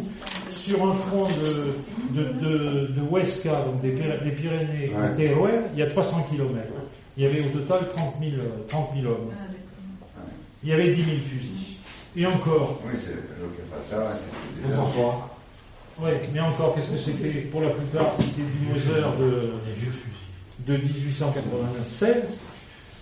Mon vieil Emilio me disait quand je tirais, je me retrouvais euh, le cible le cul par terre. Euh, ben, un gamin qui a 15 ans et demi, euh, il est en photo avec les, les Mauser et le fusil il était plus, plus haut que lui. quoi. Alors ils y allaient à ce qu'ils appelaient la, la bombe faille. Donc c'était de la, des boîtes de conserve bourrées de trilite, du TNT, quoi. Et elles étaient surnommées, ça s'invente pas, les équitables. Parce que Ça, Ah ouais, ça c'est typiquement espagnol. Et euh, parce qu'elles envoyaient de Patresse aussi bien le, le serveur que le lanceur que, que celui qui était en face. Parce que c'est une, c'est une, c'est un effet de souffle. Oui. Bah ça derrière l'obstacle, sinon. euh, Ouais, mais surtout, ça endommageait pas le bateau. Si vous les récupérez, ça s'attaquait à une mitrailleuse, par exemple. On récupérait la mitrailleuse. Ouais, ça dégommait les, ça tuait les bonhommes, mais ça, Ah, mais par contre, fallait, comme il dit, fallait la lancer à plus de 8 mètres, sinon il n'y avait plus une mouche ou un moustique qui, euh, qui ré- résistait dans le rayon. Bon, de toute façon, il y a toujours un copain pour, pour en lancer une autre. Voilà. Donc, euh, bon, pour euh, la carode, il y a, donc, il y a des impatients qui vont chercher de l'aide à Lérida, auprès de, militaires euh, républicains, donc un, capitaine qui, s'appelait Zamora aussi, qui s'est très bien comporté, et en fait avec le, le, le responsable local qui s'appelait Hilario, Hilario Esteban, qui était lui aussi un, confédéral. Et puis il va y avoir, euh, il va y avoir euh, plus, enfin, il va, en fait, pas chronologiquement, il va y avoir une colonne qui va partir, euh, une grosse colonne qui va partir le 31 juillet de, Figueras, euh, avec euh, à, sa tête des deux capitaines, disons républicains, donc le, capitaine Joubert et le capitaine Chinaro, mais il y aura quand même des, milices, un peu de tout, quoi, de, de tendance, quoi. Et ce malheureux capitaine Joubert, dont on connaît pas grand-chose, si ce n'est, on a une photo, quoi, qui lui aussi s'est très très bien comporté, quoi. Et euh, sera tué le 9 décembre 36, quoi, en prenant le du côté, je vous montrerai un plat rapproché, du côté de Belchite, du côté du Montello. quoi. Et alors, c'est là qu'il y, y a confusion pour la plupart des historiens, parce que il y a eu effectivement une colonne euh, mixte, quoi, disons, mi- de militaires fidèles, quoi, et, et de, de copains narco-syndicalistes, voire d'autres petits partis, quoi. Et elle était dirigée par un vieux colonel qui s'appelait euh, Angel, Angel, Lange, quoi, Ange Martinez Peñalver, qui semblait un peu dépassé par les, par les événements, quoi. Bonjour. La Il était assez, assez âgé. Et il est parti de, Tarragone, quoi, jusqu'à jusqu'à Belchite. Et c'est euh, euh, mon vieil ami Emilio, à l'époque, habitait à Falset. Donc, euh, le- très exactement, après en avoir parlé longtemps, c'est exactement le samedi 25 juillet 36 qu'il est monté dans un camion de cette colonne qui passait devant, devant chez lui, quoi. Et il est parti euh, 15 ans et demi, quoi, euh, comme ça, quoi. Et il s'est retrouvé donc le, le, 20 le 25 au soir à, à Caspé, alors que les, comme il m'a dit, bon, les, les combats étaient quasiment euh, terminés, il restait que quelques pacos. Alors pacos, c'est euh, les snipers, quoi, les tireurs embusqués, quoi. Parce que c'était, c'est pack, pack, pack, quoi, là. Donc pacos, quoi, c'est. En espagnol, c'est c'est les chemins. C'est les poulets. Un pacos, là, c'est. euh, Pacos, c'est un poulet. En fait, là, c'est aussi le, Non, non, mais c'est aussi le, le sniper, le tireur embusqué. Donc c'est là qu'il s'est servi sur la bête. Et voilà, en l'occurrence, il a trouvé le Mauser euh, auprès d'un garde civil mort. quoi. Et il s'est fait tirer dessus, mais comme il m'a dit, bon, c'était pas mon jour. Il a continué le long de l'Èbre, enfin, etc. Donc toutes ces colonnes, quoi, du Surrebro, la deuxième colonne, dite euh, Ortiz, va se, va se réunifier sous son égide, quoi, le, le 19 août 36, et s'appellera successivement la, la Segunda Columna, la colonne Ortiz, la colonne, sur Ebro, du, su- du sud de l'Èbre, et puis quand, euh, quand il y aura le décès du, capitaine Joubert, donc il était certainement très bien considéré, c'est même devenu la, colonne Joubert. Donc comme j'ai deux faire cette vidéo, donc ça c'est le enfin, c'est donc anarcho-syndicaliste, et ça c'est du blindé, ça c'est de l'infanterie, de l'artillerie, ça me je sais pas. Donc ça part de Braille Barcelone, hein, c'est fédéral, c'est par etc. Et ça part tout sur El Chico. Au niveau géographique, au niveau relief, il y a des reliefs pour se cacher et tout. c'est- Non, non, non, non, mais là, non, non, mais jusque là, jusqu'à jusqu'à Caspé, Caspé tombe le 25, euh, le 25 juillet, il n'y a pas de problème. Caspé est pris, il y a, tout est sécurisé, tout est sous, le- sous la main des, des anarcho-syndicalistes. Il n'y a aucun souci. Tout, voies ferrées, routes, tout est, tout est sécurisé. Donc, euh, ouais. Ouais, enfin, pour ceux qui veulent voir, mais... Donnez la... Enfin. La- enfin, euh, une vieille carte, euh, pour voir les géographies, quoi, puisque tu me demandais.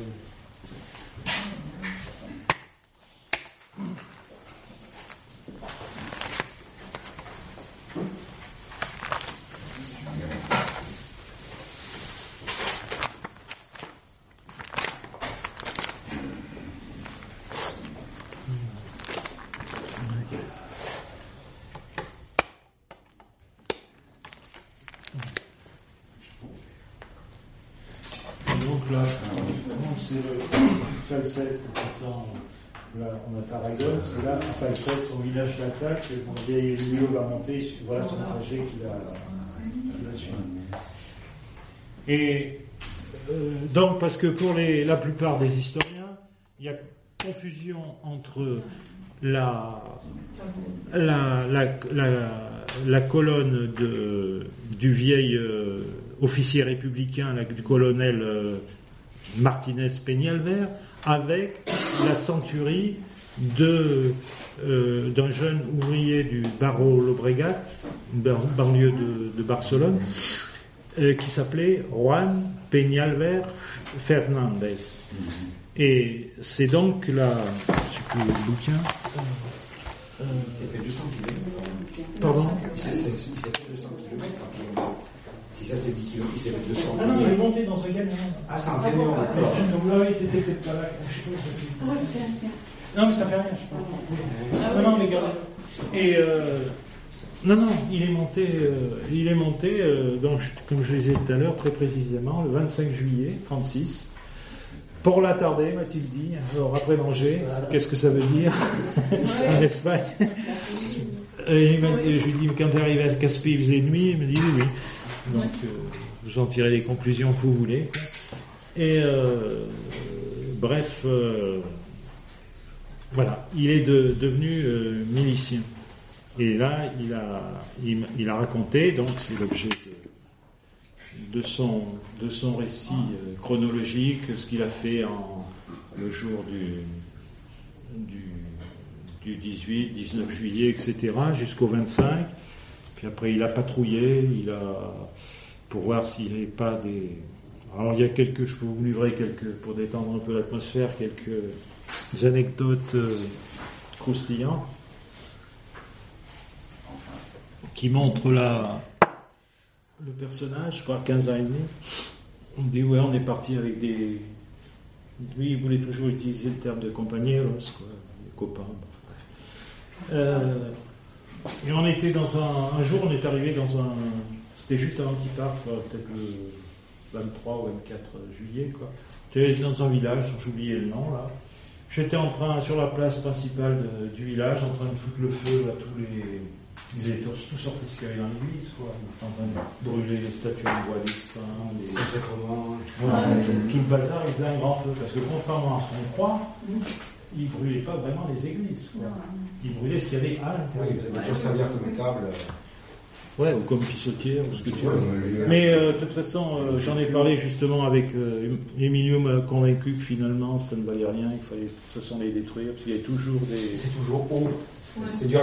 C'est trop humide, c'est trop- il y a des marches, on peut pas faire rentrer de camion, les portes sont trop grandes ou trop petites. Enfin, ils trouvaient tout, tout plein de, de prétextes. Euh, on s'en est même servi de prison à Falsette. Ben, figure-toi, le lendemain, il restait plus que le, il restait plus que les, les vieux et les, et les blessés, quoi. Bon, enfin, je sais pas, en Espagne, quoi. C'est, bref. Donc lui, pour lui, il fallait. Alors donc, euh, il était en train de faire cramer tout ce qu'il y avait là, d'objets sains, et puis il me dit. C'est là que j'ai vu arriver d'une une grosse maison bourgeoise, un, un un gars natif de- d'Extremadure, voilà. Un petit bonhomme d'une quarantaine d'années, donc lui il avait 15 ans. Portait un énorme, un énorme sac sur les épaules et tout, puis il a commencé à tout balancer euh, dans le feu, quoi. Puis il me putain, il y avait des, il y avait des, grosses pièces de, en argent, deux duros, quoi. Alors, euh, Emilio lui dit, euh, écoute, on ne sait pas, bien sûr pas pour qu'on les garde, quoi, mais on pourrait peut-être les garder justement pour acheter des armes. Alors le- l'extrémagno lui dit, écoute-moi bien, Nano. Nano, ça veut dire mon petit, quoi. Euh, ah, le texte exact, ça c'est, écoute-moi bien, Nano. Nous autres anarchistes, euh, on n'est pas là pour faire du commerce. L'argent ne nous intéresse pas. Voilà ce que j'en fais, l'argent.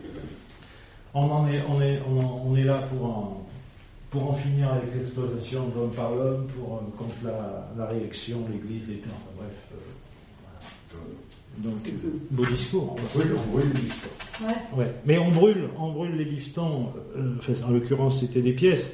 C'est à la fois parce que, évidemment, il faut faire disparaître l'argent, mais pour montrer qu'on ne le vole pas. À Barcelone, je veux dire, il y a des, on connaît plein de photos où les types sortaient des banques, des caisses de, pleines de bifetons, ils les brû- brûlaient dans la rue pour bien montrer qu'ils les mettaient pas dans les, dans les poches, quoi. Et puis aussi, bien sûr, par le, le mépris, cette peste, comme il disait, de, de l'argent, quoi. Donc, euh, c'est, euh, Ils auraient gardé l'or, ils auraient peut-être. mais l'or, euh, non, non, mais l'or, l'or, il y a, Ils auraient pu servir à autre chose. Non, non, mais l'or a été, l'or a été, euh, l'or a été pris parce que justement dans les églises, il y avait eu déjà eu du, du repérage de faits. Et euh, l'or, il, il passait en France pour euh, pour acheter des armes.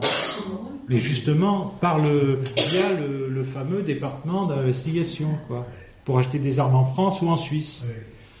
Et euh, donc, parce qu'il faut pas, faut pas, faut pas oublier qu'il y a, faut, oui, oh petite, euh, tout de même, faut pas oublier que dans le fameux CCMA, là, le Comité central des milices antifascistes, euh, disons de Catalogne, donc c'est l'équivalent d'un gouvernement euh, de la Catalogne. Donc il y avait 15, euh, ils appellent ça conseillers en catalan, ministres, enfin pour simplifier quoi, dont le ministre de, le conseiller de l'intérieur, quoi, de la défense, était anarchiste, donc avait le contrôle des, des frontières. Euh, enfin bref, sur les 15 postes, ils en avaient 8, quoi, donc les, et en particulier les principaux. Donc euh, le contrôle de la, euh, des frontières, euh, au début c'était un peu laxiste, mais après euh, là, c'est pareil, il y a, y, a, y a un gars, je me rappelle plus comment il s'appelle, il vient, en- français, il vient, en- il arrive en vélo, lui aussi à l'époque, ben, il arrive en vélo de pas d'où, et Mimosa, là, la- elle pas sur cette couverture. Euh, elle aussi, elle est venue en vélo de, du, du, du, du, je crois, quelque chose comme ça. Ou elle s'est arrêtée à Besançon. euh, Bon, enfin bref. Et euh, donc il y a, y a un gars, un Français, qui, qui arrive en vélo, quoi, et qui se retrouve à la frontière avec un, un, garde, enfin un, douanier, quoi, qui, était un douanier avec le calot euh, Sénétéfaille, quoi, enfin, puisque la frontière était aux mains des, sous le contrôle des, anarchistes, quoi. Et le, type lui dit, euh, il, lui dit, euh, je suis français. Et l'anar espagnol lui dit, es igual, somos todos hombres. Aucune importance, ce sont tous euh, des hommes, quoi. Passoire totale, quoi. Je veux dire, il peut très bien s'infiltrer. Il a dû s'infiltrer pas mal de. Il faut quand même, malheureusement, pratiquer. Alors, très rapidement, ils ont mis des types du. euh, pour ceux qui connaissent, du DAS. C'est le Dutch Anarcho-Syndicalisten. C'est les anarcho-syndicalistes allemands. Qui, donc, il y avait évidemment beaucoup de réfugiés, euh, évidemment, euh, qui avaient fui, s'ils avaient pu le faire. Ben oui et euh, ils étaient relativement en, nombre. Et eux, dès euh, en juillet, le 19 juillet, sont en particulier bien occupés de d'aller euh, inspecter, réquisitionner, fouiller tous les bâtiments qui en fait étaient des des, bâti- des bâtiments qui étaient des, des, des, des, nids d'espionnage de, de l'Allemagne nazie. Quoi. Donc ils ont, ils ont piqué plein de- d'archives, de documents qu'ils ont filés au service d'investigation. Et après, euh, ils ont été, euh, pour la plupart, il y en a qui sont allés au front, mais ils ont été, ils sont allés doubler les. Alors là, ça rigolait moins. Avec les... Bon, il y a quand même quelques différences malgré tout entre. D'ailleurs, les, euh, qui, c'est, Kaminski, de, certains ont dû lire son bouquin, là, ceux de Barcelone. Il, raconte que les, il était, enfin, il a témoigné, quoi. Il n'était pas combattant comme Orwell, mais il, il raconte que les, les, les, les copains anards euh, espagnols considéraient les Allemands comme de dangereux maniaques. Parce qu'ils étaient trop Trop organisé. jugulaires. Ils marchaient au pas. Ah, Ils étaient, ben, euh, voilà quoi. C'est, ils- voilà, ça rigolait pas quoi. C'était pas, je veux dire, il n'y avait pas de. Au début, c'était un peu. Quand je dis, bon, c'est pas. euh, c'est avec un respect total. hein, je veux dire, bon, ben, euh, les, les Espagnols, euh, bon, ben, il y avait la sieste. Ah, Ça, c'est bien. c'est bien la sieste. Les derniers deux camps. Bon, les carlistes, donc les royalistes. euh, non, ils, ils, ils combattaient pas le dimanche. Ah ouais? Ouais, en les Les- avant- les chouans locaux, ouais. Mais là, c'était les, oui, les carlistes. Bon, il y, a- il y a des bizarreries comme ça. Je- les, les- les tranchées étaient horizontales. Il y avait, quand il y en avait, parce qu'on n'est pas, en Espagne, on fait pas de tranchées parce qu'on n'est pas des lapins, voilà. Je sais plus qui a dit ça. Enfin, c'est un. On peut pas faire la sieste. Ah bah de fait, il y avait, euh, je sais pas à quelle heure se fait la sieste, peut-être entre, entre 14 et 16. En Ah tout non, cas, Ah non. Trop tard. Juste à manger. c'est- Même à quelle heure J'ai jamais su à quelle heure était moi, à 13h, mais 13 à 14, non Ah non, la sieste, mais ça va. Merci. Les 14 heures, pas de 14 manger. heures, alors c'est tôt. Tu vas faire la sieste, C'est dans- C'est le nord, 14 heures. Ouais, 4 heures, tu vas, tu vas lever 4 heures, tu vas la sieste à 4 heures. Ouais. Donc, euh, euh, attends, mais je vous ai même pas montré la. euh, euh, J'ai pas montré la. Voilà, voilà mon vieil, euh, mon grand frère, quoi. Dans son QG en Emilio en, en 2008, quoi. Et quand euh, c'est dans sa cave, quoi, c'était rempli de d'archives et tout. Donc il est, il est né en, il était né en, en 21. Enfin, vaguement parce que son pédigré aussi était un peu faussé, évidemment, comme la plupart des états civils espagnols, quoi. Il avait. Sont faussés. Ouais, il était né un peu plus. Il était tenu par les curés, moi, c'est espagnol. Oui, oui. Ouais, mais non, parce que c'est. En fait, il est né début janvier. euh, il est né fin euh, fin décembre. euh, fin décembre 20. Mais son père l'a déclaré que en 21, en janvier 21, pour que parce qu'il prévoyait déjà que les deux frères n'iraient pas au service militaire la même année. Quoi. Donc c'est Pour Ouais, c'est pour cette. Oui, parce que son père était. euh, bon, il était rabassaire, quoi. C'est-à-dire. euh, bon, vous savez ce que c'est, enfin. Vous voyez, paysan, euh, etc. Et. Oui, alors quand on ouvrait la porte de sa cave, là, ça déclenchait à la fois la lumière et résonnait en même temps euh, à las barricadas, le chant. C'est un montage. euh, a las barricadas euh, por el triunfo de la Confederación, etc. Negras tormentas. Ouais, Negras Tormentas, etc. Spécialiste en télécommande d'explosifs, non? Ah, c'était un, apparemment, Parce que il... si c'est bricolé comme ça, ça neige. Comment? Non, si c'est si c'est automatisé, la barricade, en ouvrant la porte. Oui, oui, non, sait- il savait- il savait bidouiller. Ouais, ouais, mais bon, il... Je-. Après, j'ai des vulgaires photocopies de ses... Bon, se présente, enfin, je veux dire, c'est ses parents, ses oncles, etc. C'est pas... Euh, Donc, il m'aurait offert, évidemment, ça peut toujours servir, ce qu'on appelle une val... Non, non, pas un Moser, non. Euh, non, son Moser, il a fini dans le... euh, non, il a, il- après, il a eu autre chose. Il, je sais pas, il y en a un qui a fini dans le Ségré, le fleuve, le fleuve là, euh, du côté de... Comment ça s'appelle Bourg-Madame, et de euh, l'autre côté... euh, non. Euh, merde. Où il est, à Puigcerdá.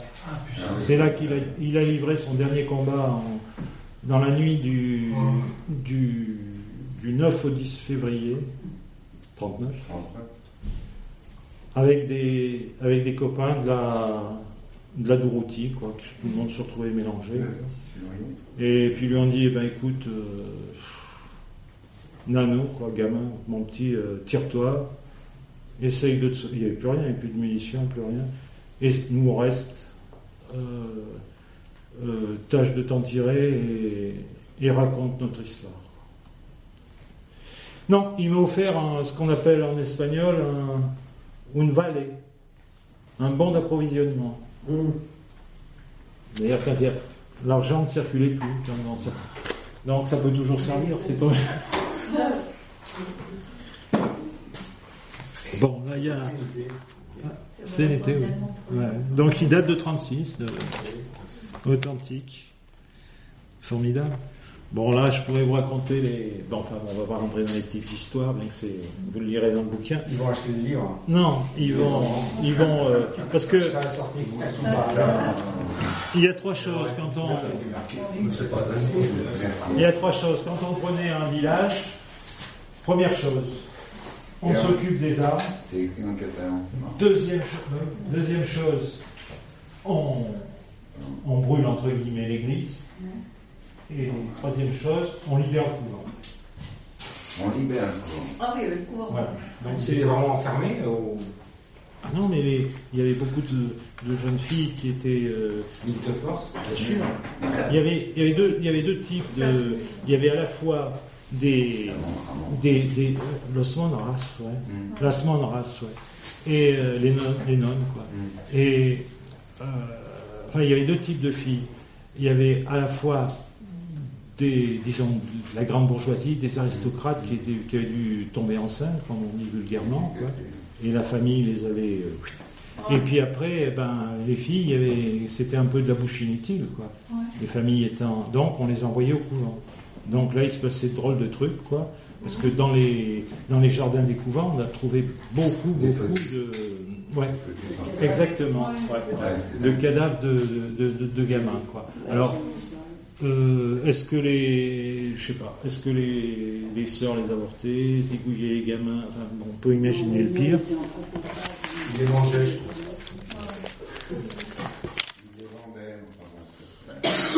Donc, il raconte là, tout à fait aussi de, avec une grande pudeur, la, la libération du, du couvent, quoi. En plus, normalement, c'était les, enfin, lui, il était tout gamin, quoi. Il s'était faufilé et tout.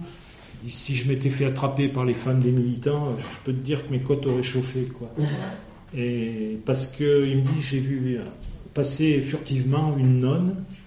Justement, il me dit, c'était la première fois que je voyais une femme enceinte, quoi. Donc était, mais parce qu'en fait, les femmes des militants les, les déshabillaient, leur donnaient des habits civils pour pas qu'elle ait de, d'ennui, quoi. En ce qui concerne, en tout cas, les, je veux dire, les, les nonnes, pas les, peut-être que les supérieurs, je sais pas comment on appelle ça, enfin, les, les mères supérieures, euh, euh, ça se passait pas comme ça, quoi.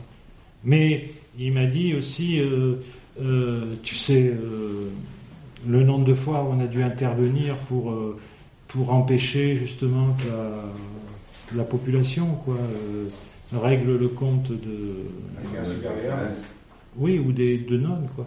Et donc c'est, je dis mais c'est, épouvantable, quoi. Je veux dire, c'est la plupart de ces pauvres filles étaient, je veux dire, c'était une double humiliation. Enfin, c'était, elles étaient pas, elles étaient forcées. on- bon, et pourquoi les et voilà, voilà, je, je- bon, j'ai eu une discussion un peu agitée là, il y a quelques, quelques mois avec une, une, une accompagnée là, quoi, de Bordeaux, qui a écrit dans, dans son bouquin, quoi, euh, son père aussi libère en couvent, quoi, dans, dans l'Aragon et tout. Et elle, elle écrit, elle, euh, bon, euh, merci.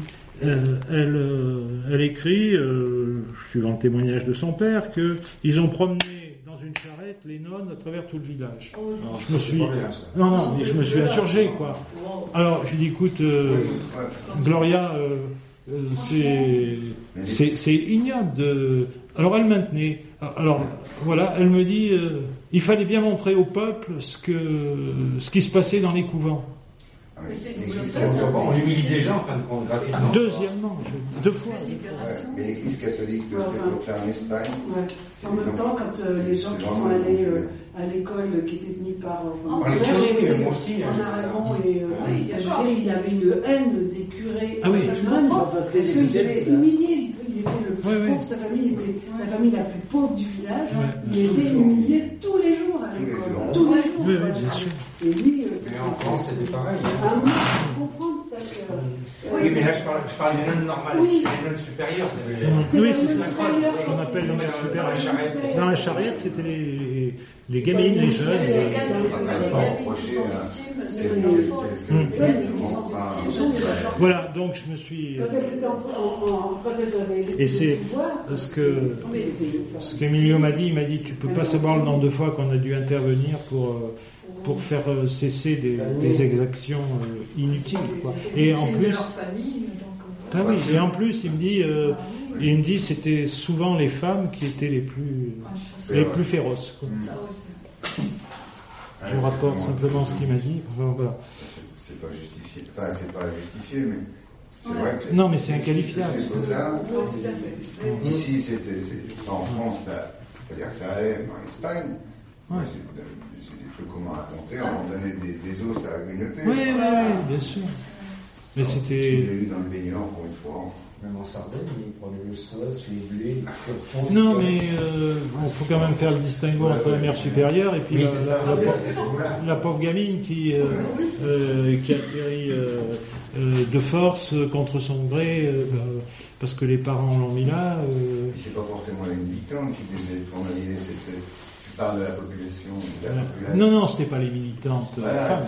Non. Donc les, les, les aigris, les tiens, allez, on va y Ouais, aller. ouais. Bah, il y a toujours C'est des. la même chose à la Ouais. libération ici. Quoi. Ouais, ben, je veux dire, Emilio, il a participé à la libération de Tours et il avait vu euh, quand il y a eu le- la prise du Pays Basque et que les Basques sont repassés en, en, en Catalogne, il a vu les femmes tondues. Donc, euh, en 44, quand euh, il y a eu la libération de Tours, là, il était armé par contre. Et euh, il y avait pareil, ça, ça continuait là, euh, les saloperies quoi. Ouais, et c'est très simple. Le premier qui, le premier qui entend une, il n'entendra pas une, une deuxième. Quoi. Il avait là, il avait un, un pistolet mitrailleur dans les mains, quoi. Et il l'aurait fait. quoi. Et avec justesse. quoi. Donc euh, oui, parce que naturellement, il avait, bah, tous ses copains, forcément une tendresse pour euh, pour l'humanité, en particulier pour leur euh, leur compagne. Généralement, c'est les compagnes à vie, enfin, etc. Quoi. Voilà. Donc, euh, donc c'est son. Non. Pardon. Non, non, vas-y. hein, te- Non, non, parce qu'on parlait de couvent, d'église, il n'y a pas de statistiques ou de, de chiffres. hein. C'est quoi ça, m'est venu à l'idée à ce moment-là. De ce qui a été quoi? Ouais, Oui, oui, il y en a. Mais je j'ai plus les, les chiffres en tête, Ah, mais euh, il y a, euh, par exemple, en, en- enfin, ce qu'on, disons de, du clergé, hein, tout Mm. compris, euh, prêtre, curé, nonne, etc. Pareil. Euh, on, on pense qu'il y en a eu en Catalogne 6000. Mais dans les dans les premiers jours, quoi. dans- D'accord. de, euh, De curé, de curé ou non abattu. Ouais. Est-ce que c'est les gens qui avaient des armes à la main qui se défendaient pas Ah ben, il y, a- il y a eu les deux. Voilà. Il y a eu les deux parce que, comme, comme tu le, si tu lis le, le Chaco, euh, bon, à, à- voilà, dans le bled- à Ira, voilà, Ira, voilà, Ira, Ah, ouais, ouais, ben, ben, ils se sont fait tirer. euh, il y avait un bel truc classique ben, qu'on voit, je crois, dans Ouais. la Freedom. Là, ouais.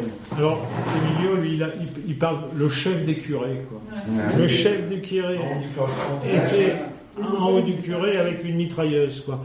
Et, et je lui dis alors vous avez réussi à le. Alors il me dit on a foutu le feu au, à, à la tour, quoi, enfin de, à l'église. Il me dit ouais, mais bon ça prenait pas, enfin c'est plus c'est mûr.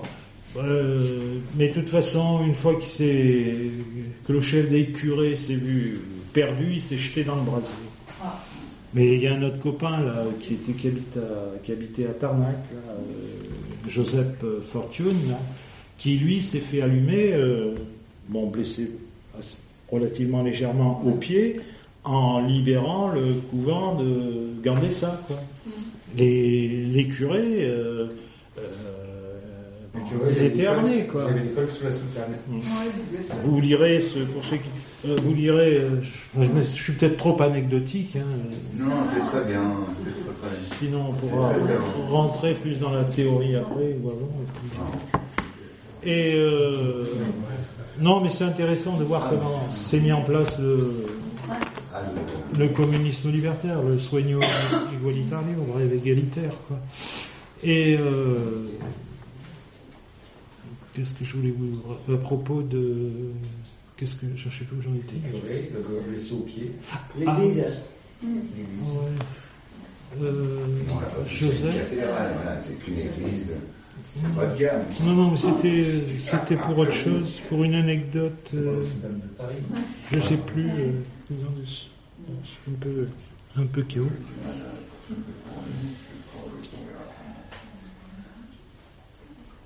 Oui, bon, ben, ah oui, c'est ça. Là, il s'en souvient très bien. Il, le raconte. D'ailleurs, c'est j'y suis bien sûr passé. Pas la nuit de Noël, parce que ça s'est produit la nuit, il s'en souvient très bien, c'était la nuit de Noël. 36. Bon. Ils voulaient, ils sont passés photo, ils voulaient, euh, ils attaquaient Belchité, quoi, qui était une, une place forte, avec des, des murs énormes. Ah, Noël, la neige. Noël 36. Parce qu'il y a eu trois batailles de, de Belchité. Ah, voilà. C'est du costaud, hein. c'est des murs qui font 5 mètres d'épaisseur. Enfin, Ils étaient, ils étaient spéciaux, les égalitaires races. euh, ils résistaient aux, aux bombes égalitaires. ben justement, Bah, euh, construit avec le sang des, des frères, les sols. et euh, donc la nuit de Noël 36, euh, euh, dans les dans les ruines, dans la poussière, dans la nuit, euh, on savait plus très bien qui était qui, quoi, si c'était un copain ou si c'était un ou si, c'était un, un ennemi, quoi. Et donc on pouvait pas justement y aller à la bonfaille, quoi, parce que à la bonfaille, euh, eh ben, on aurait pu tuer les, les copains. Donc euh, fallait y aller à l'arme blanche, quoi, au poignard, quoi. Et à un moment, mais on savait pas très bien qui était qui, quoi, entre les détonations, les machins, la poussière, les... et Emilio m'a dit, euh, à un moment, il y a eu une espèce d'accalmie, et j'ai entendu une voix qui répétait en sourdine, Dios mío, dame fuerzas para matar a estos pobres. Ah, c'était un Traduit, c'est. Quand je traduis, c'est. Mon Dieu, Voilà. La force. Tu es ce Dios mío, mon Dieu, dame fuerzas, donne-moi la force para matar Pour tuer tuer. estos rojos. Rouge. Dans ce cas-là, il, alors il m'a dit j'ai immédiatement fait le tour du, du mur et je lui un bon coup de poignard entre les oreilles. Bah, il, a, il a été sympa parce qu'il a abrégé ses souffrances. Ouais. Ouais. Ouais. Je crois tout de suite, elle vous trouve, ouais. C'est de la compassion. Tu mets quelques minutes, mais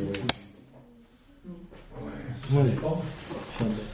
Bah oui, oui, exactement. C'est chaud la carotte.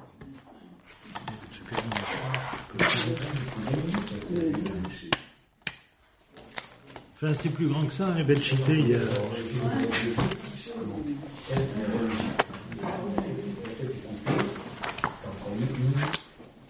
sais que je suis un peu nouveau. Ah ouais, ah oui, non, sérieux. Non, mais je je l'avais Merci.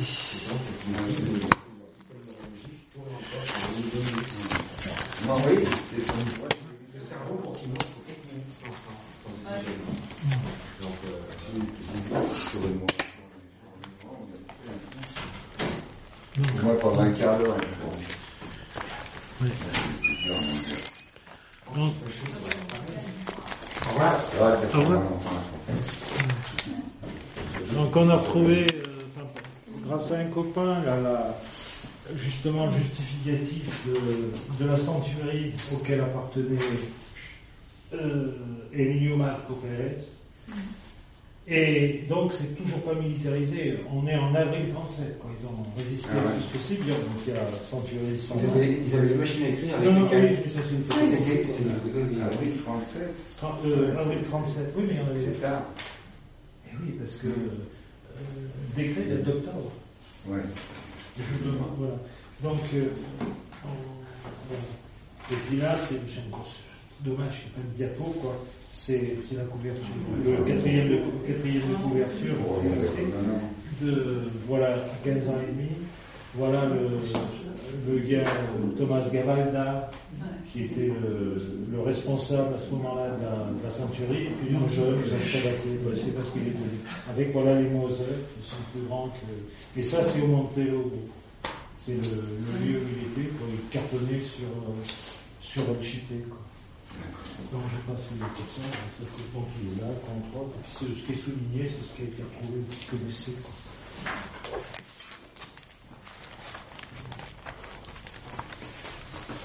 Bon, tout ça est dans le bouquin, il y a pas, je sais pas où il est est dans les structurés, hein,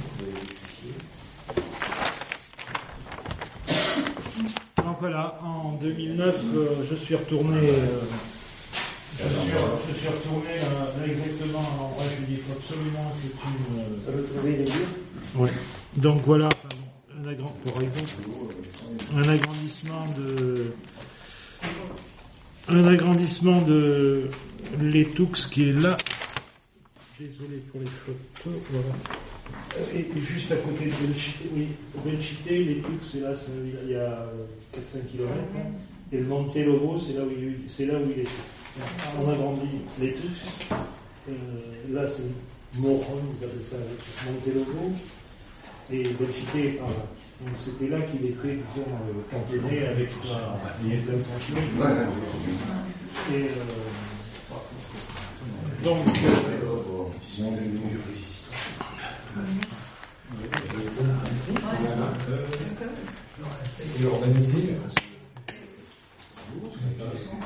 Donc à l'étoux, il y avait, on a refait le, on a refait le, le positionnement exact de toutes les, j'ai vu. Ouais. Il y a photo satellite aussi. Ah oui, non, ça c'est pour- pour- ça, c'est par rapport au. au- Là, on a été dans le détail, on s'est souvent taxé de pointilleux et compagnie, quoi. Mais bon, Ah a là, moi je trouve que c'est vachement pointilleux quand même. de, de quatre secteurs où, où il y avait avec les, problème, c'est ça, les C'est un boulot non. mais vraiment, respect, je. Je encore. Pour une fois, il va pas voler un bouquin à la grille. il va l'acheter. Non, je, non, mais je vais aller chez Plein Marion, moi, pour que je sois Mais Dieu les faut pas.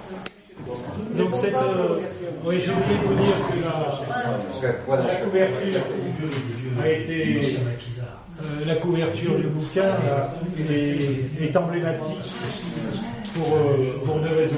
Qu'elle symbolise à la fois Oh, il explique la couverture là. Elle est elle, elle, euh, emblématique de deux choses. C'est-à-dire que à l'arrière-fond, il y a, il y a Saragosse. Et on voit un milicien qui, qui, essaye de voir avec son fusil et essayer de prendre Saragosse. Et d'un autre côté, il y a, cette voiture enlisée, envasée, à moitié détruite et tout. Deuxième, euh, Century Peñalver, deuxième colonne. Donc, elle est emblématique parce qu'elle symbolise à la fois l'espoir quoi, de, de, de- L'échec. de- et, et la mort de l'espoir, puisque à partir du moment où la, la guerre, est, enfin la guerre, l'avancée est devenue statique, ils sont mis à faire des tranchées, ça voulait dire aussi la fin de, de la révolution. quoi.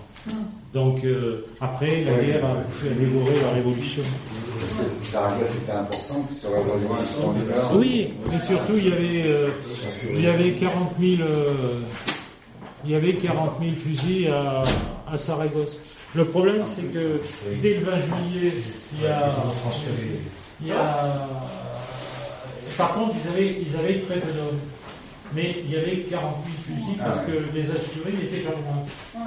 Et surtout, il y avait des, régiments de, il y avait des régiments de Saragosse qui étaient partis euh, en, en Navarre quoi, pour donner un, un coup de main aux, aux Requetes, l'échelon locaux. Ouais, ouais, ouais. Bon, donc la Navarre est tombée, est tombée très vite. Et dès le 20, euh, dès le 20 juillet, Du côté des factieux, ouais, ouais. du côté des rebelles, des factieux, des- Mhm. et, et donc euh, ils sont revenus dès le 20 juillet. Mhm. euh, euh, Saragosse se, se remplit de, De troupes. qui disposent de 40 000 fusils. Et il fallait faire très vite, très très vite. Et Donc d'un côté, il y avait la ville était dégarnie, il y avait beaucoup d'armes. De l'autre côté, il y avait euh, il y avait beaucoup d'hommes, mais il y avait euh, il y Pas avait d'armes. des, des équipes, des, euh, des des truites.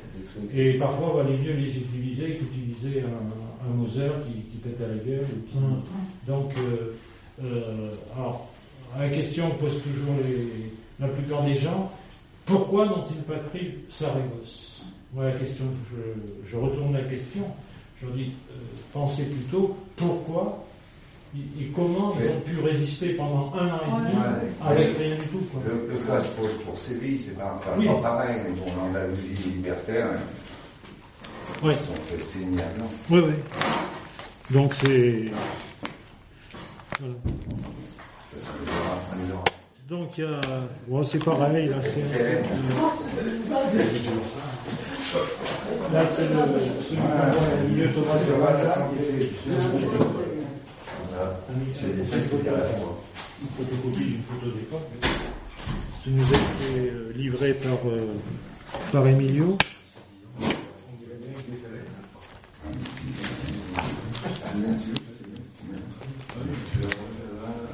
Pareil. Bon, ça va c'est marrant, c'est pareil de choses. Moi, les trois grands trucs, C'est ce genre de photos comme ça. Mon père arrive en France et juste la même tranche. La, la tranche des pauvres. Mon père était comme Ouais, ça. Mon grand-père des- avait la même tête. Ouais. Et il a raison, il de faire remarquer, on pourrait les prendre pour des gens de FLN. Ouais. Ben là on est en. Tous les révolutionnaires du monde, je crois qu'ils ont. On est, on est en, on est en 37. Les Narcisses, ils ont des sales têtes. quoi. Oui, c'est- sauf que c'est Sauf que c'était- Ben, déjà, ils ont, c'est uniformisé, quoi. Ouais. Quand tu vois les défilés de gamins, par exemple à Madrid, euh, dans Ma- Madrid encerclé, avec tous le, la même tenue. euh, ouais. Donc, euh, euh, oui, pe- petite anecdote, mais enfin pour qui, qui- pour, pour moi a de l'importance pour, euh, pour vous expliquer. Bon, là, il, il est là, hein, Thomas Garajan. Je trouve, je trouve aussi la photo est revenue. Oui. Non, non, non, non, mais gardez-la. Non, gardez-la. Non, non, oui. Non, mais- Et donc Thomas était le, est devenu le responsable de la, de la. Et ils ont résisté euh, le, le maximum de temps pour, euh, pour pas justement être militarisé, comme je le disais tout à l'heure, ça veut dire solde inégal, euh, élire un- enfin pas élire, euh, une hiérarchie dans, les grades, euh, le salut, enfin bon, toutes les conneries militaires quoi. Et Thomas, donc, il a été, pour donner le change, en, en échange, il a pu recevoir culturellement des armes qu'ils n'ont jamais bien sûr reçues. quoi. C'était le deal, quoi. Soit vous vous militarisez Ah oui. et on vous file des armes, ou soit, eh ben, voilà. Donc on n'aura jamais livré d'armes. Et donc quand Thomas Gavalda a été élu euh, responsable, donc euh, capitaine, quoi, Ah. Emilio m'a dit, euh, il a disparu dans son baraquement, quoi. Il, je sais pas, on- il revenait pas, on, on savait pas très bien ce qu'il faisait, quoi. Alors finalement, avec des, des compagnons, comme il disait, euh, nous sommes allés voir, quoi. Et il était tout seul au fond d'un baraquement. Il se tenait la, tête dans les mains, quoi. Il pleurait. Mais quand il nous avait arrivé, il s'est très vite ressaisi. Il a dit c'est très simple. Le premier qui me salue, le premier qui m'appelle capitaine, mon flingue et je le descends. Et il l'aurait fait. Et lui aussi, euh, il, a été, euh, il a été tué en- lors de l'offensive contre Belchité en, en- le 28 août 36. quoi. Emilio l'a- enterré lui-même, il a participé avec d'autres à, l'enterrer de ses propres mains. quoi. Donc tout ça, euh, voilà. Donc, euh, une fois que la, la mili- militarisation était faite, évidemment, il était hors question, il n'était plus question de, de révolution. Et, mais bon, ça, ça a tout de même résisté. Par la suite, bon, il faisait quand même des, des coups de main quoi, contre les. Bien sûr, les- le jeu des, des, des- des staliniens qui venaient euh, dévaster les collectivités, quoi, de Pareil, bien sûr. C'est leur fameux euh, Quinto Le cinquième, euh, ouais, le quinto régimiento, régiment. Et mais même après les dévastations, les collectivités ont repris de la de la force, quoi. Elles se sont reconstituées parce que finalement, bah, les gens ils trouvaient que c'était pas si mal que ça et que ça fonctionnait, quoi, et que c'était voilà, quoi.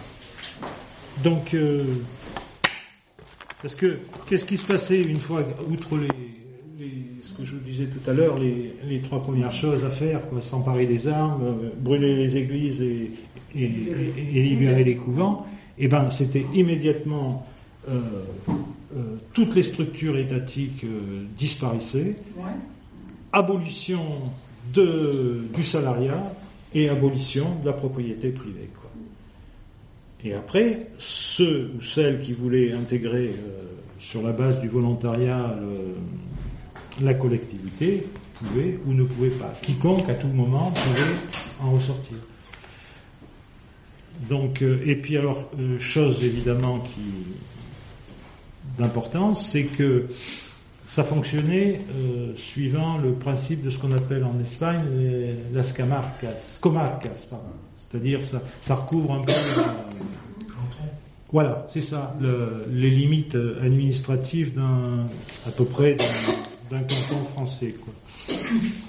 Et naturellement, il n'y en avait aucune qui fonctionnait de la même manière, puisque c'était dans chaque comarcas que les- la base quoi, décidait euh, si on abolissait l'argent, si on pratiquait le drogue, si on faisait ceci, si on faisait cela, si on allait remettre des, des valaises, comme je vous ai montré tout à l'heure. c'est- Bref, il y avait, c'était euh, protéiforme, quoi. Il y avait pas, c'était pas, on n'est pas chez les staliniens qui, euh, qui, qui collectivisait à coup de, à coup de, ah bien, c'est totalement Voilà. euh, la démarche. On, on, on, on, on- on montre, mais on n'impose pas. Quoi. On montre euh, éventuellement ce qu'on peut faire et on expose, mais on n'impose pas. Et euh, chaque, naturellement, chaque délégué responsable peut être viré à tout moment à partir Ah oui. euh, qui, qui fait une, une connerie. Ce fut le cas, par exemple, là, je vous parlais de, de Oui, comme le mandat, disait, euh, comme le, oui, ben je veux dire, bon, ce soir, un tel est responsable de je ne sais quoi. Bon, s'il commet une bêtise ou s'il fait une connerie, euh, ben, on lui dit, écoute, euh, c'est fini. Révocable à tout moment. Révocable à tout moment. Donc, euh, je voulais en venir. euh, euh, oui. Donc, euh, ces collectivités, eh ben, c'était, euh, oui, c'était, c'était multiforme. quoi. Donc, parfois, euh, l'argent continuait à fonctionner ou, ou pas. Donc, ces, ces miliciens travaillaient euh, aux collectivités euh, et puis, euh, bon, euh, tout en faisant la, la, la guerre qui à ce moment-là était finalement que euh, une guerre de, de position, quoi, puisque le front, disons, d'Aragon euh, s'est stabilisé à partir de, allez, disons, euh, août, octobre, octobre, c'est bon, quoi, jusqu'à euh, jusqu'à jusqu'au 9 mars euh, 38, quand il y a eu l'attaque justement du côté de du côté de de de, de, l'Etoux, là.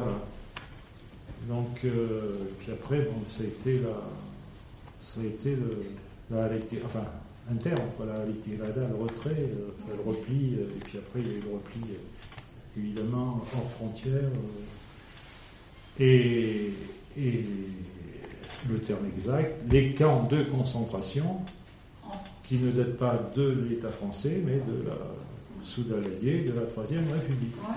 L'appellation officielle, c'était camp de concentration.